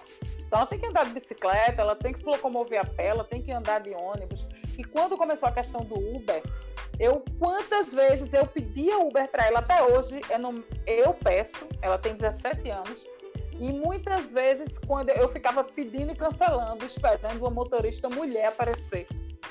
Porque eu não me sentia segura de deixar a minha filha com 15 anos dentro de um carro com um desconhecido.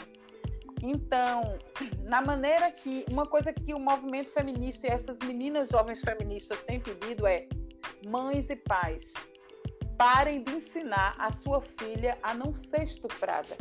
E ensinem os meninos a não estuprarem. O tempo todo a gente está dizendo para as nossas filhas: cuidado com quem sai, cuidado com a roupa, olhe como anda, fecha a perna para sentar, cuidado para não aparecer nada, cuidado como se comporta, não fale alto demais, não seja tão expansiva, não beba. Então, o tempo todo a gente está controlando o corpo dessas meninas desde muito cedo, dizendo como elas devem se portar para que elas não sofram algum tipo de violência. Então, a própria educação que nós damos, ela reforça esses estereótipos da dificuldade que é ser mulher dentro do Brasil e que é ser menina. E aí você traz duas realidades. Primeiro, a violência digital, né?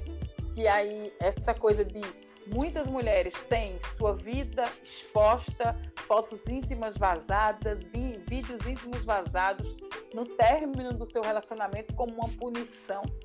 E isso é mais uma forma também protegida, viu, pela Maria da Penha, porque isso é uma violência sobre a mulher, embora seja mais difícil, porque nós temos poucas delegacias contra crimes cibernéticos que realmente sejam efetivas.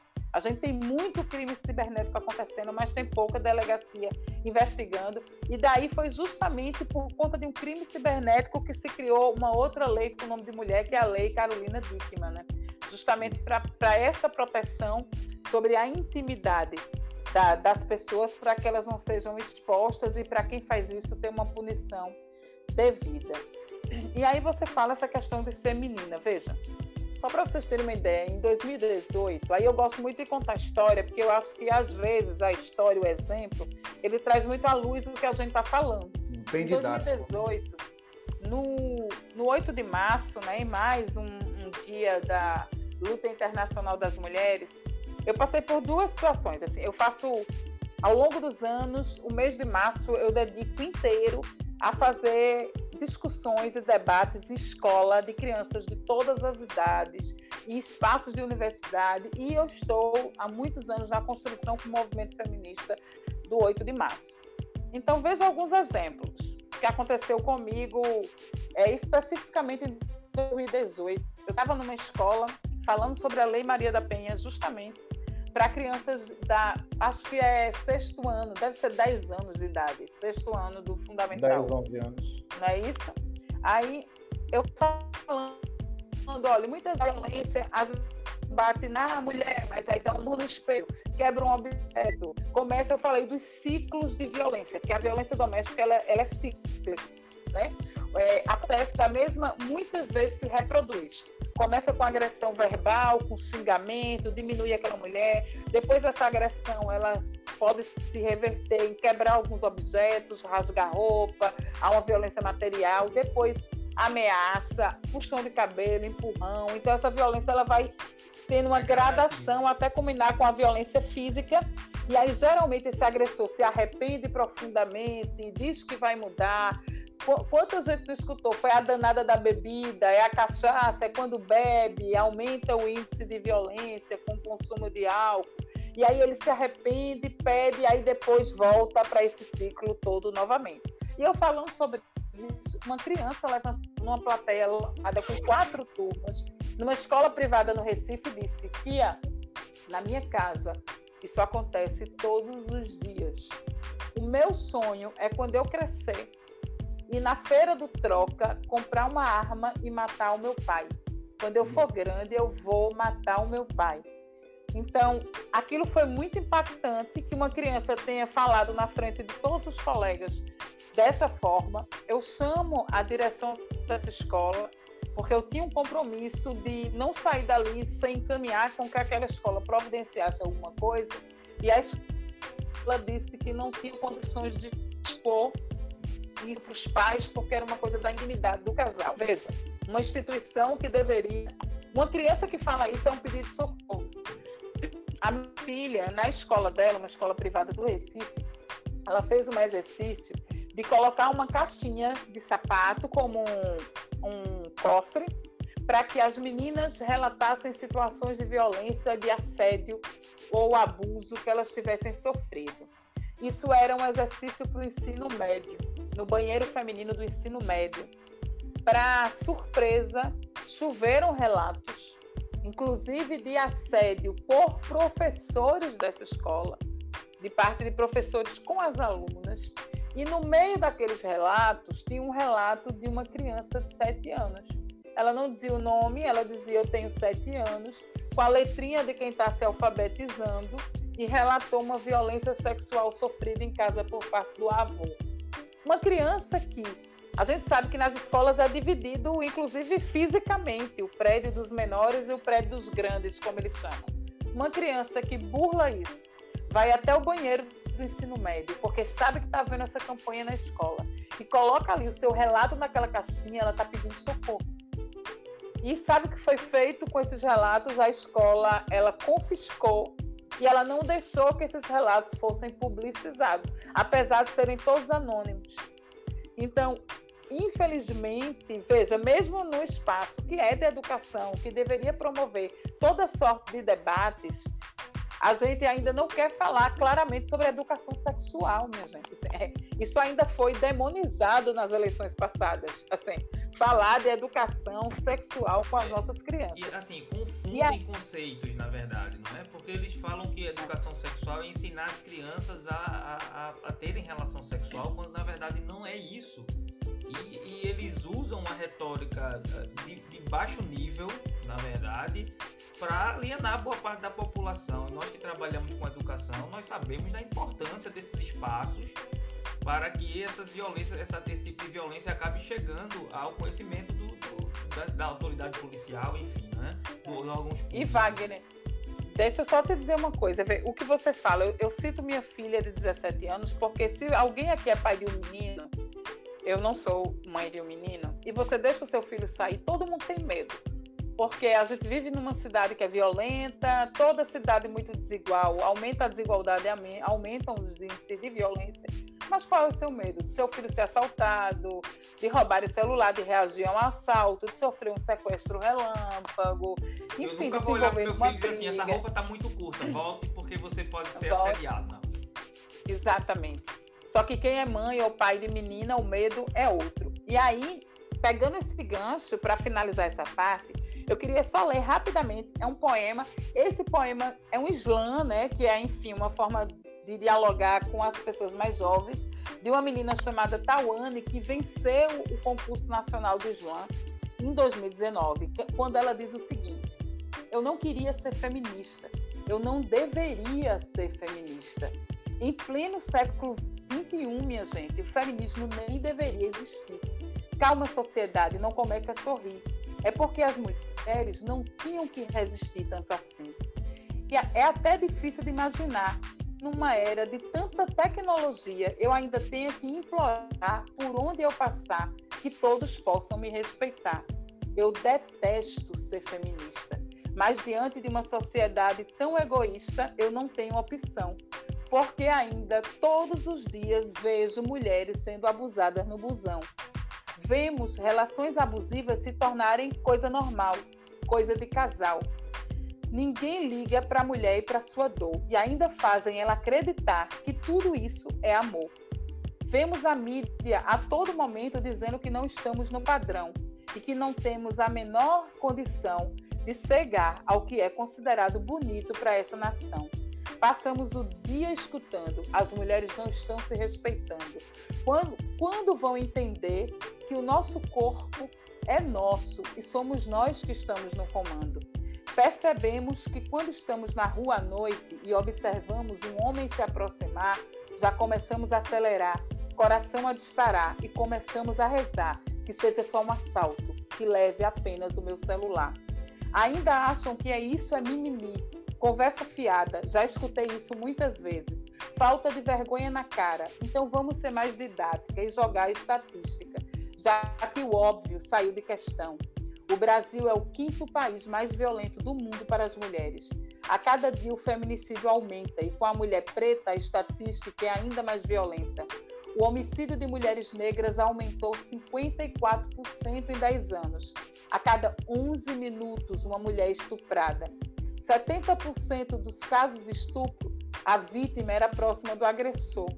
Uma média de 47 mil mulheres são estupradas por ano, sendo que nem 30% delas denunciam. Três em cada cinco mulheres vão sofrer algum tipo de violência em algum relacionamento.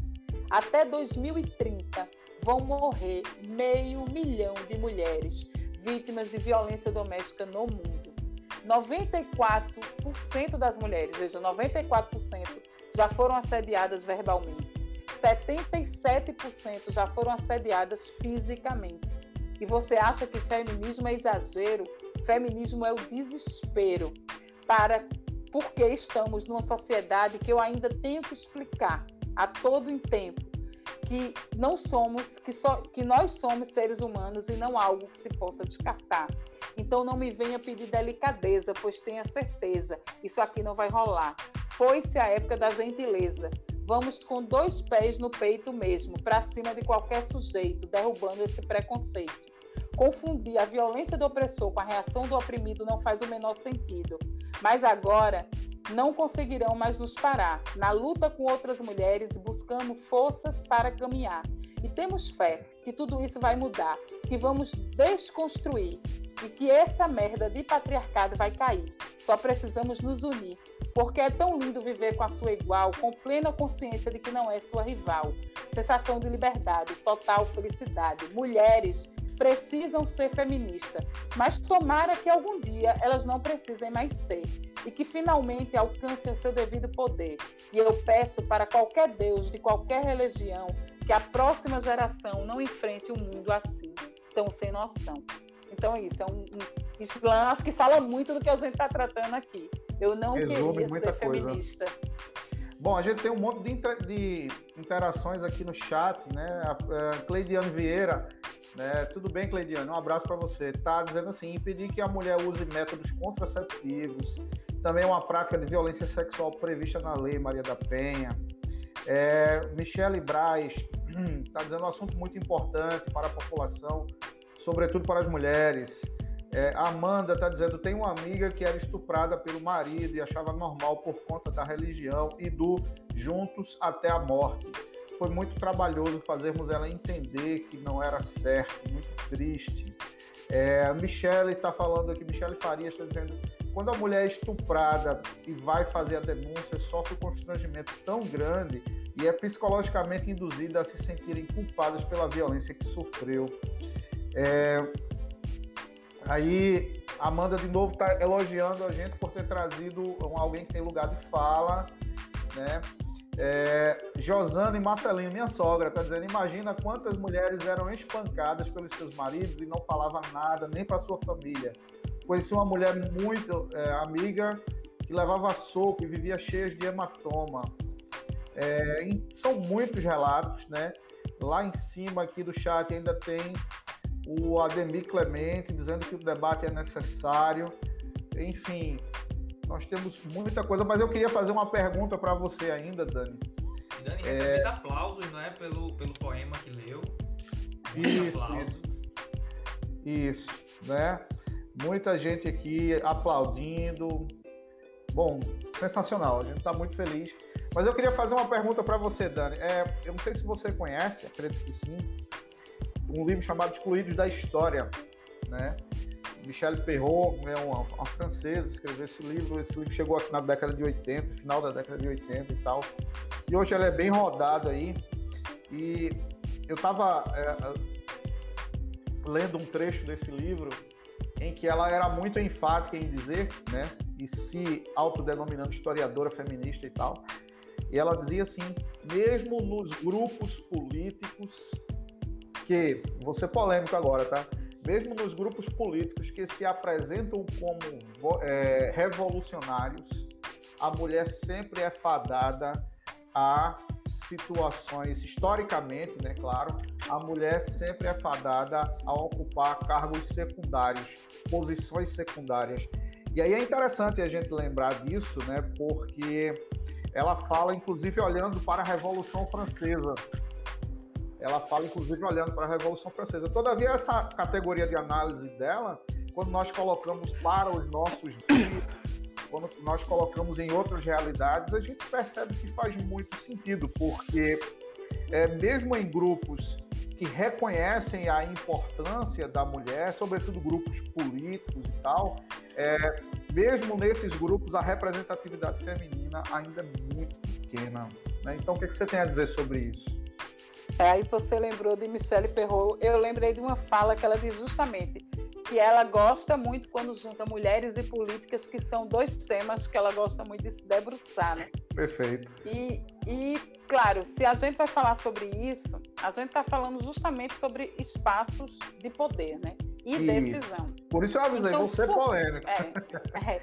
Mas por que, historicamente, as mulheres elas foram retiradas desse espaço? Porque foi dito que esses espaços, o espaço, por exemplo, da política, já que a política a gente faz todo dia, todo a, a, a gente vem da máxima de que o homem é um animal político, porque as mulheres elas foram retiradas desse espaço, né? Então lá, justamente no executivo, onde as decisões são tomadas, no legislativo, onde as leis são criadas, existe uma subrepresentatividade das mulheres nesse espaço essa caneta, né, que criam as leis, que tomam as decisões, elas não e estão ainda tem historicamente de burlar a lei, né? É, é, elas não estão historicamente na nossa mão, né?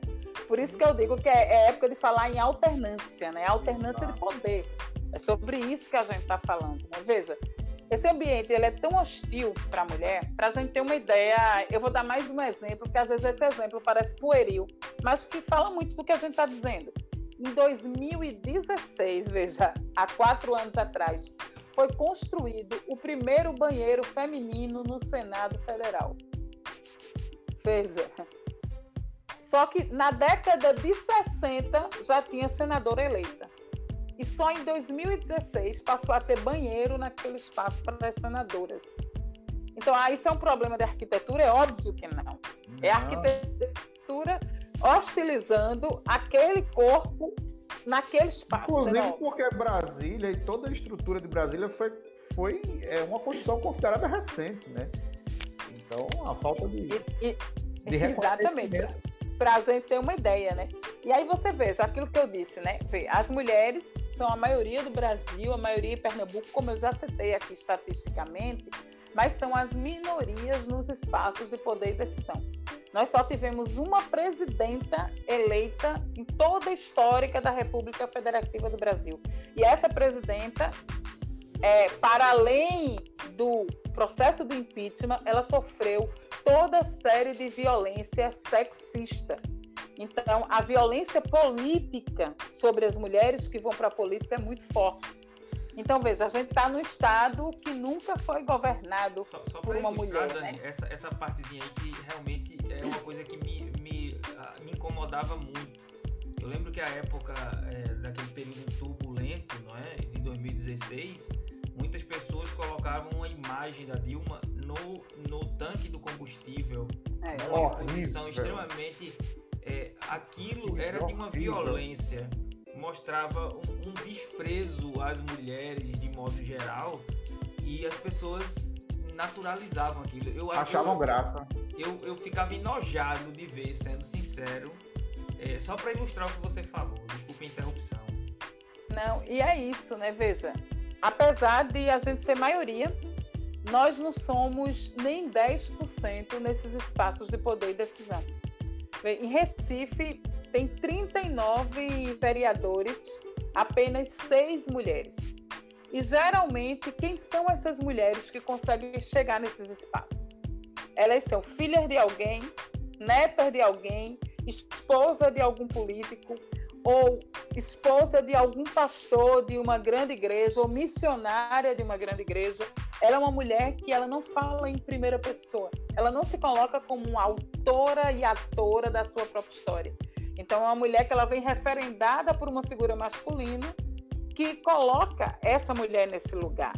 Então, veja, dessas seis vereadoras do Recife, três são missionárias evangélicas.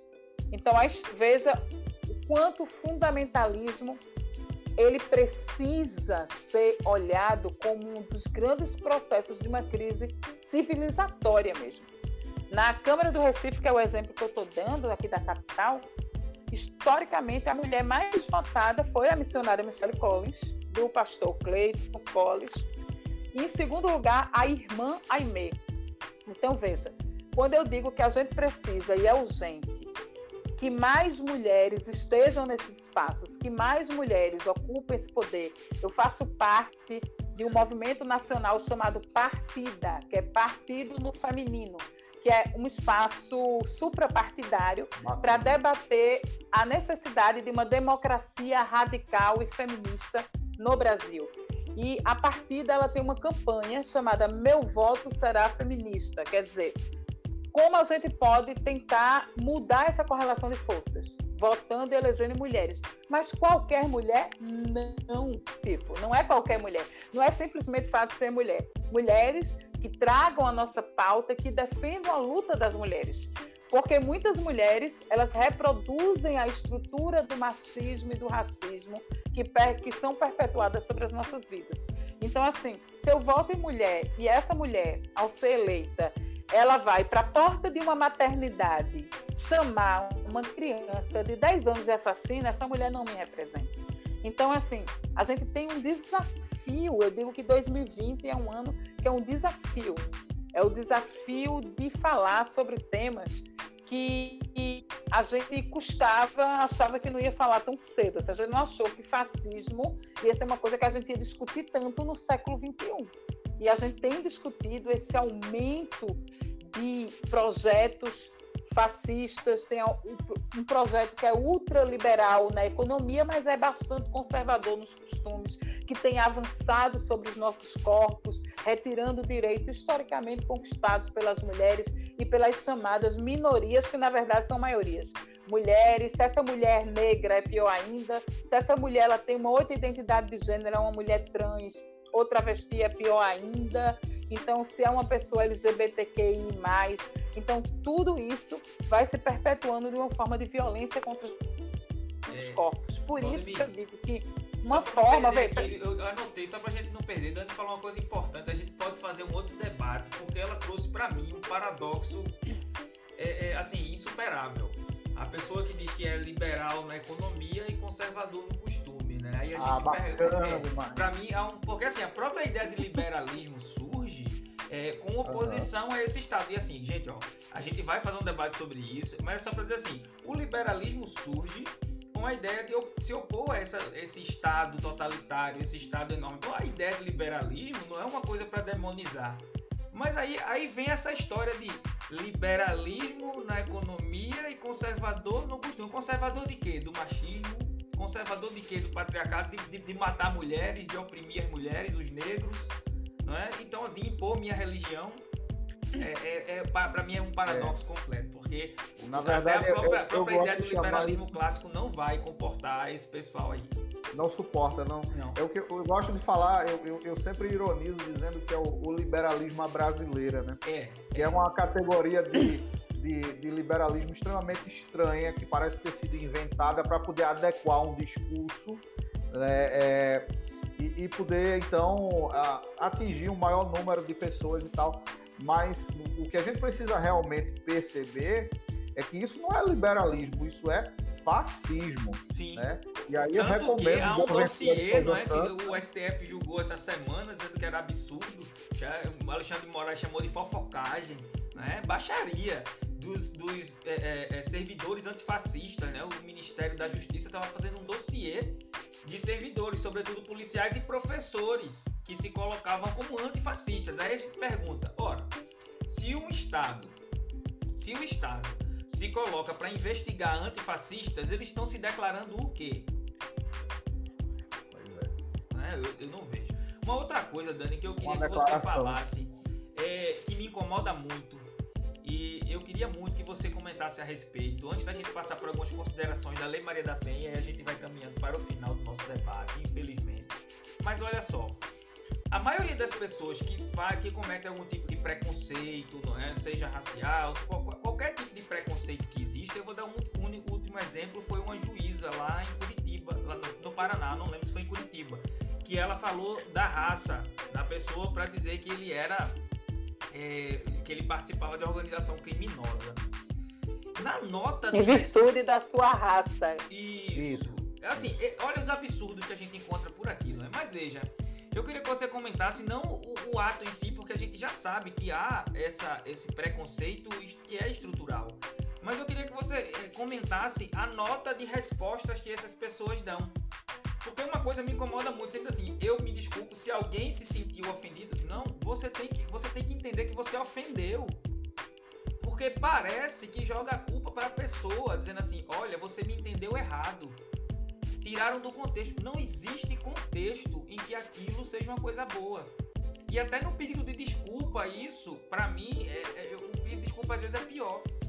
Porque vem travestido disso de, olha, se eu ofendi, não, você ofendeu. Fez e sequer tem a consciência de que fez isso. É a falta de humildade. É, você vê, eu digo que eu sou uma grande contadora de causa, viu, minha gente? Assim, eu gosto muito de contar história, mas eu cheguei no fórum um dia de um plantão. É, e aí, na verdade, eu estava indo no fórum ver outra coisa, que era meu, uma outra luta em defesa da cultura para impedir as casas camarotes, carnaval, alguma coisa assim. E quando eu chego no fórum, existe uma coisa na lei que diz que se chegar alguma pessoa presa, que foi presa em flagrante e levada para audiência de custódia, e não tiver defensor público, qualquer, qualquer advogado, advogado que estiver circulando, o advogado da ativa. E aí, eu fui chamada para ser advogada da ativa de dois jovens que estavam sendo acusados tá de terem cometido. Se é advogado, não fica andando pelo fórum, pode ser chamado para trabalhar. e aí foi isso, eu fui chamada para trabalhar. Eram dois jovens que tinham sido presos em flagrante num assalto a coletivo. Quando chegam lá, que eu entro na sala, é, aí estavam a juíza e promotora, claro, vocês sabem, né? O, a minha forma, o meu jeito já destoa muito desse ambiente tradicional jurídico, né? Eu chego, estava a juíza e a promotora, como quase todo judiciário, mulheres brancas, é, muito parecidas entre si. Para mim, eu acho todo mundo parecido meu irmão. Mas, assim, eram mulheres brancas e estavam lá conversando sobre unha de gel. Era um assunto, para mim, muito estrangeiro. Assim. A unha, o celular, e, enfim. Eu sou aquela pessoa que olha o Uber e não sei que carro é aquele, que eu não distingo um do outro, entendeu? Assim, sou, então, não sou a melhor pessoa para conversar sobre qual tipo de celular. Estavam falando alguma coisa desse tipo. E eu fiquei lá. Aí eu pedi para conversar com os meninos. Ela disse: não, você vai conversar com eles. É, eu vou pedir para colocar o gêmeo. Eu disse: não, não precisa. O que é que dois jovens vão fazer num fórum com policiais? Fui, conversei. Quando eu voltei, é, elas tinham notado, tanto a promotora como a juíza, que que o sistema para olhar os antecedentes criminais tinha saído do ar. E aí, como é que a gente vai fazer se não tem como olhar? Porque na audiência de custódia é precisa se olhar se tem antecedentes, né? Para se decidir se a pessoa vai acessar o sistema prisional preventivamente ou não. E aí, a promotora vira para a juíza e diz: se precisa, basta olhar a foto. Olha a foto do documento, já vê que é marginal. Aí não, na verdade, eu não sou uma pessoa que consigo me calar de injustiça. E eu, eu falei na, na, audiência que eu ia representar que aquilo era um absurdo. Qual era a foto? Quando você olha a foto, é mais uma foto de um jovem negro, é, como tantos jovens negros de periferia. Enfim, então a gente tem uma justiça que ela também reproduz esse racismo que é estrutural. Então, isso que você está falando, veja, são os alicerces da sociedade brasileira. Aí eu lembro muito de Caetano quando ele volta do exílio, né? É, para além de, da música da Areia Branca, quando ele diz que eu acreditava e ainda acredito que a ditadura militar foi um gesto saído de regiões profundas do Brasil e que dizia muito sobre o nosso ser íntimo de brasileiro. Então é isso. Diz muito sobre quem nós somos. No entanto, uma vez no exílio, chegavam até mim vozes que me diziam que isso não era tudo. Então, veja, é, como a gente, em 500 anos dessa história de genocídio, de expropriação, de exclusão, a gente vai forjando quem nós somos. Porque essa juíza, quando ela claramente ela é racista, ela pede desculpa se ela ofendeu por ter sido racista e não reconhece o que ela cometeu. Na desculpa, ela reafirma uma posição de discriminação em virtude da raça. Achei que só eu Isso aconteceu também. Isso. É, não, sabe onde eu vi isso? Não sei se vocês acompanharam. Aquele casal é, no Rio de Janeiro, com a reabertura do bar, quando eles são abordados por um agente, ela diz: Sim. Quem é você? Você não é ninguém.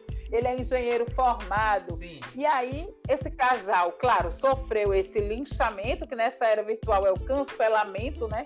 Essa política do cancelamento. E aí eu vi uma entrevista com os dois que aí perguntavam para ela: Você se arrependeu? A resposta me chocou tanto quanto a cena, porque ela responde: Eu me arrependi de ter saído para um bar naquele dia. Exatamente. Veja, era a chance dela dizer: Eu me arrependi, eu agi de uma maneira discriminatória. Né? Era a chance dela tentar, de alguma maneira, uma redenção, se é que isso era possível, mas ela não entendeu. Ela simplesmente responde: Me arrependi sim. Nada. Eu me arrependi sim, me arrependi de ter saído. Não me arrependi de ter falado, não me arrependi do que eu fiz, eu me arrependi de ter saído. Se eu não tivesse saído, não tinha acontecido. Mas isso não significa que o fato provocou uma mudança profunda e uma reflexão. Do mesmo jeito que nessa juíza não provocou uma mudança profunda e uma reflexão. Não. Porque então, existe, assim, uma, existe uma moral só, burguesa que de uma dor aqui, Deixa eu só partilhar de uma dor. Existe, é... existe uma moral burguesa que cega essas pessoas. Essas pessoas, elas nem por meio de uma representação, é, nem é, sendo é, ali é, linchadas virtualmente, hostilizadas de alguma forma, elas não aprendem, porque isso tá, elas estão cegas, né? E, infelizmente isso é lamentável. Deixa eu só partilhar uma dor aqui da, da advocacia com a colega. É, uma das coisas que me, me incomodam profundamente é essa estrutura do judiciário que nós temos, em que você entra numa sala de audiência, acusação e quem vai julgar estão ali, saem juntos, andam juntos. Nós, advogados, ficamos do lado de cá. É? A gente, às vezes, para falar com um, um, magistrado, temos uma dificuldade enorme, acaba ficando, na maioria das vezes, o chefe secretaria, o assessor. A gente tem dificuldade de acesso ao magistrado, quando eles andam de mãos dadas com o promotor de justiça. E é por isso que o judiciário, no meu ponto de vista, é uma justiça que prende muito e prende mal. Porque prende pela cara, pela foto que está no documento, pela cor da pele. E, e, assim, a falta de participação, não há um espaço democrático no, Poder Judiciário, não há. Isso é um, um pensamento e assim, uma, um sentimento que eu partilho e, e, quando você falou desse caso, na hora me veio a minha angústia, que toda vez que eu vejo isso acontecer, a gente vê que está longe de ter eh, um judiciário imparcial. Pois é, é. eu lembro o promotor também, né? A história do promotor lá, né? O senhor sabe ler, veja com quem você está se metendo, né? né? Aquele promotor ali. É, perdão, o desembargador. E quando você é, vai estudar um pouquinho a história de vida daquela criatura, você vê que ele já repreendeu uma colega, porque a colega conversou, perguntou como é que estava a saúde da, daquela pessoa que fica assessorando ali no elevador. É, você é diferente de, dessa. Quer dizer, é o tipo, é o tipo de pessoa que reflete essa elite que há séculos domina o Brasil e que humilha e que violenta né, os outros. E aí, lá vem eu e meus causos, né? Rapidinho, que aí eu acho que cabe bem isso, né? Cabe bem esses exemplos. Que, assim, em 2018, aí, assim, não sei, enfim, quem está aqui assistindo, se, se, me, se me conhece, eu me conhecia, eu falei que eu fui candidata a governadora de Pernambuco em 2018. E aí um dos debates é sobre justamente um tema que é muito sensível para mim, que é a segurança pública. Porque para falar de segurança pública, eu tenho que falar de racismo estrutural, de racismo ambiental, da, do, da violência estatal.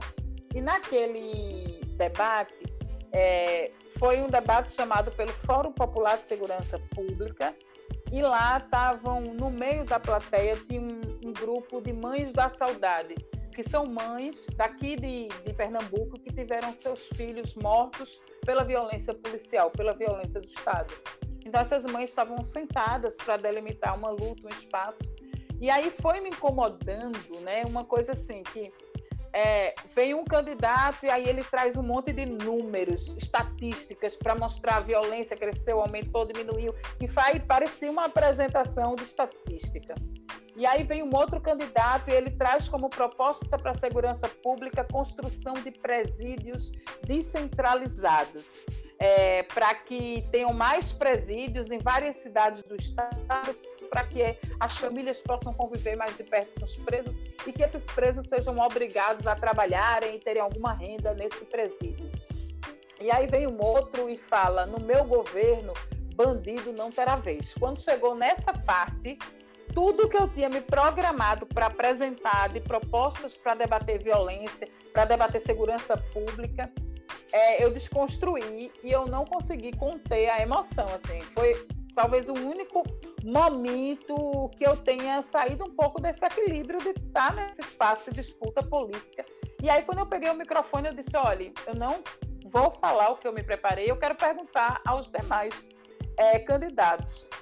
Quando você fala desses números, o filho dessas mulheres que estão aqui sentadas, eles têm nome e sobrenome, eles não são dados.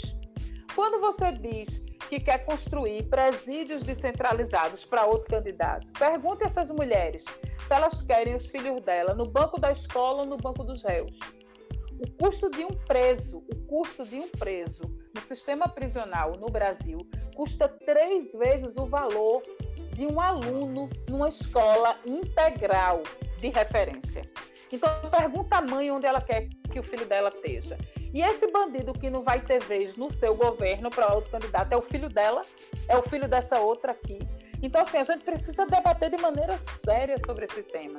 E aí, mais uma vez, eu falei dessa questão do, do 8 de março, e aí eu concluo dizendo que, concluo essa minha fala dizendo o seguinte, que eu fiz uma roda com, tinham ali 67 mulheres. E aí, vamos fazer uma dinâmica, todo mundo se dá as mãos, e eu vou fazendo algumas perguntas. Na medida que você responder sim, você basta sentar que aí no final vai estar todo mundo sentado, porque essa roda de debate sobre a violência doméstica era o tema, ia ser no chão, todo mundo sentado, eu levei tecidos, era um momento. Aí quando eu fui fazer isso, eu disse: não, eu vou fazer as perguntas mais difíceis. Porque se eu perguntar quem já levou uma cantada na rua, vai sentar todo mundo. Então pois vamos é. começar pelas perguntas mais difíceis. A primeira pergunta: quem aqui já foi estuprada? Sentaram algumas mulheres. Quem aqui já sofreu violência física por parte do companheiro parceiro? Não estou falando de violência é, psicológica, material, é, muito menos simbólica. Violência física, sentaram outras. Quem aqui já teve seu corpo tocado contra a sua vontade em algum local público? Sentaram outras. Quem já sofreu assédio sexual por parte de chefe, professor, algum local de trabalho? Nessa pergunta, sentaram as 67 mulheres. Todas. Quando sentaram as 67 mulheres, elas se deram a mão e do meu lado uma senhora de 71 anos começou a chorar, porque aí impacta, né, quando você vê que todas já passaram por violências que são muito graves. E aí do meu lado ela começa a chorar e dizer: "Parem de nos matar, parem de nos matar, a gente precisa combater isso". Sete dias depois, essa mulher morreu vítima de um feminicídio em Olinda.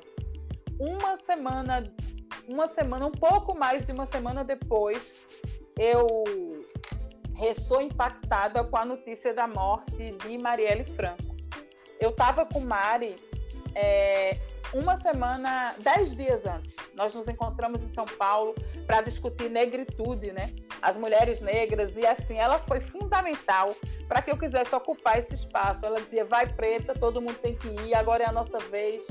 E quando eu ouço a fala de Marielle, três dias antes da sua morte, quando ela sobe no plenário para dizer: Eu não serei interrompida, vocês não vão calar a voz de uma mulher eleita.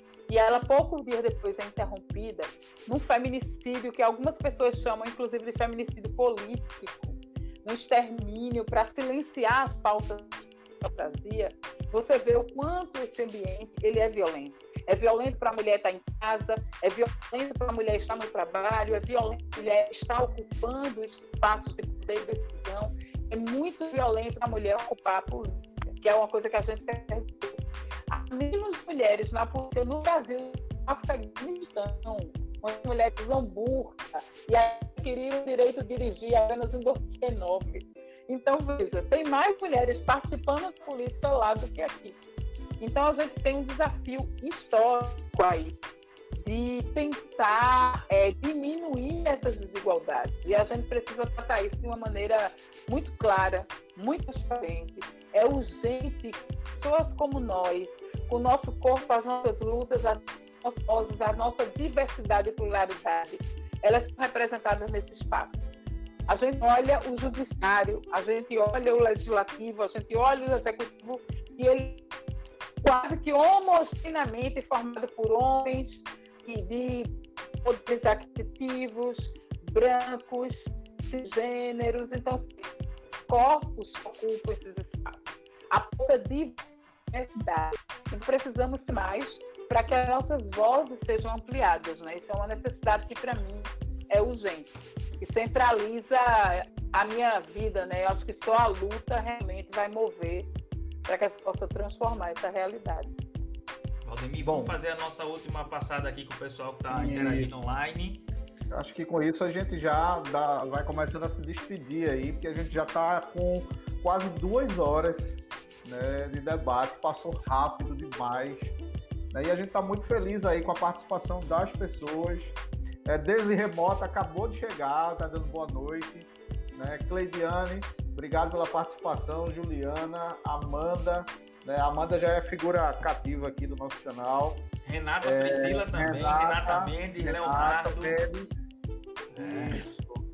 algumas pessoas que começaram a conhecer o projeto hoje, a gente queria pedir que vocês, por favor, se inscrevam no nosso canal, porque de fato aqui ninguém tem é, o objetivo de ser youtuber, nem muito menos de ganhar dinheiro com o canal. O que a gente quer é levar informação, levar debates é, esclarecedores para a população num espaço é, que seja realmente confiável, tá? desprendido de qualquer tipo de segundas intenções e tal. E né, com pessoas esclarecidas e especialistas em determinadas, em várias áreas de conhecimento. Então é um projeto novo, está começando ainda, nós temos muito ainda, muito espaço ainda para crescer. E aí, por favor, quem quiser, né, se inscreve aí no nosso canal, porque semana que vem, dia 28, sexta 28, nós vamos então debater algo extremamente importante também, que Dani já entrou, de certa forma, aqui hoje, que, que, que será o preconceito racial, né? E aí nós vamos ter a presença do professor Rivaldo, né?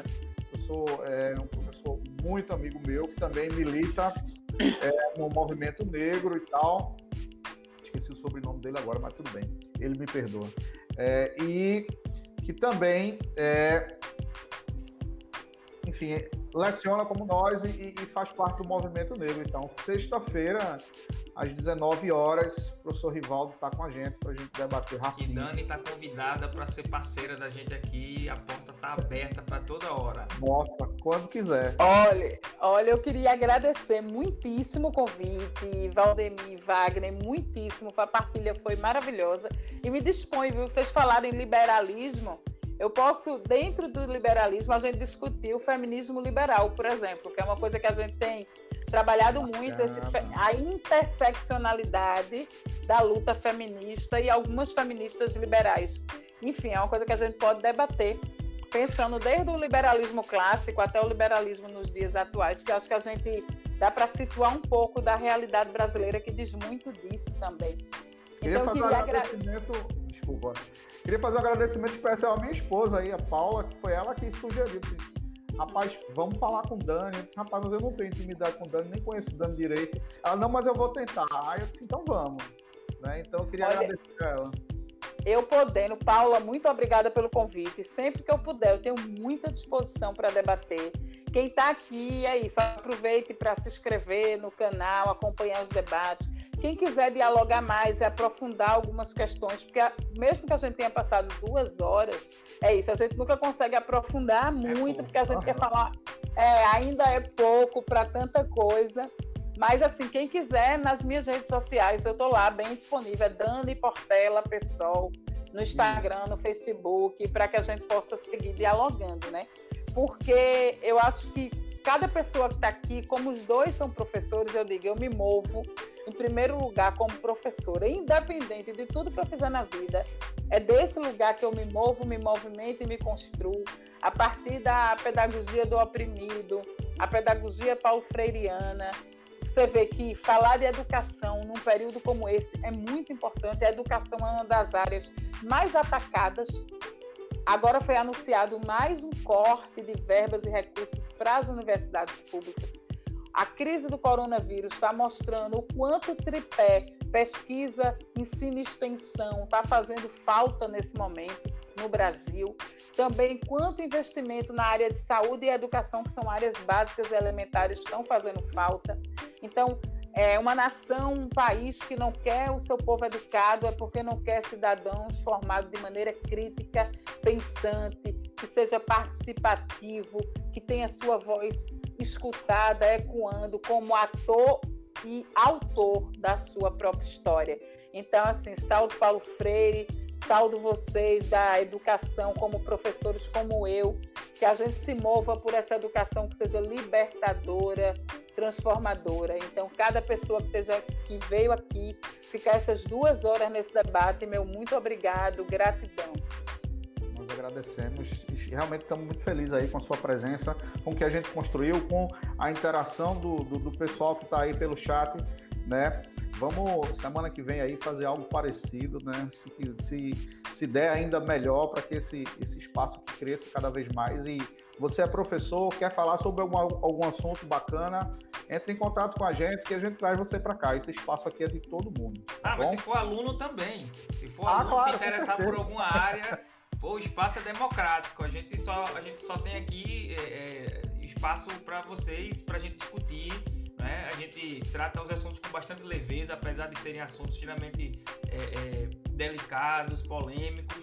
A gente tenta trazer da melhor forma para vocês aí. E eu espero que o projeto siga e que Dani volte.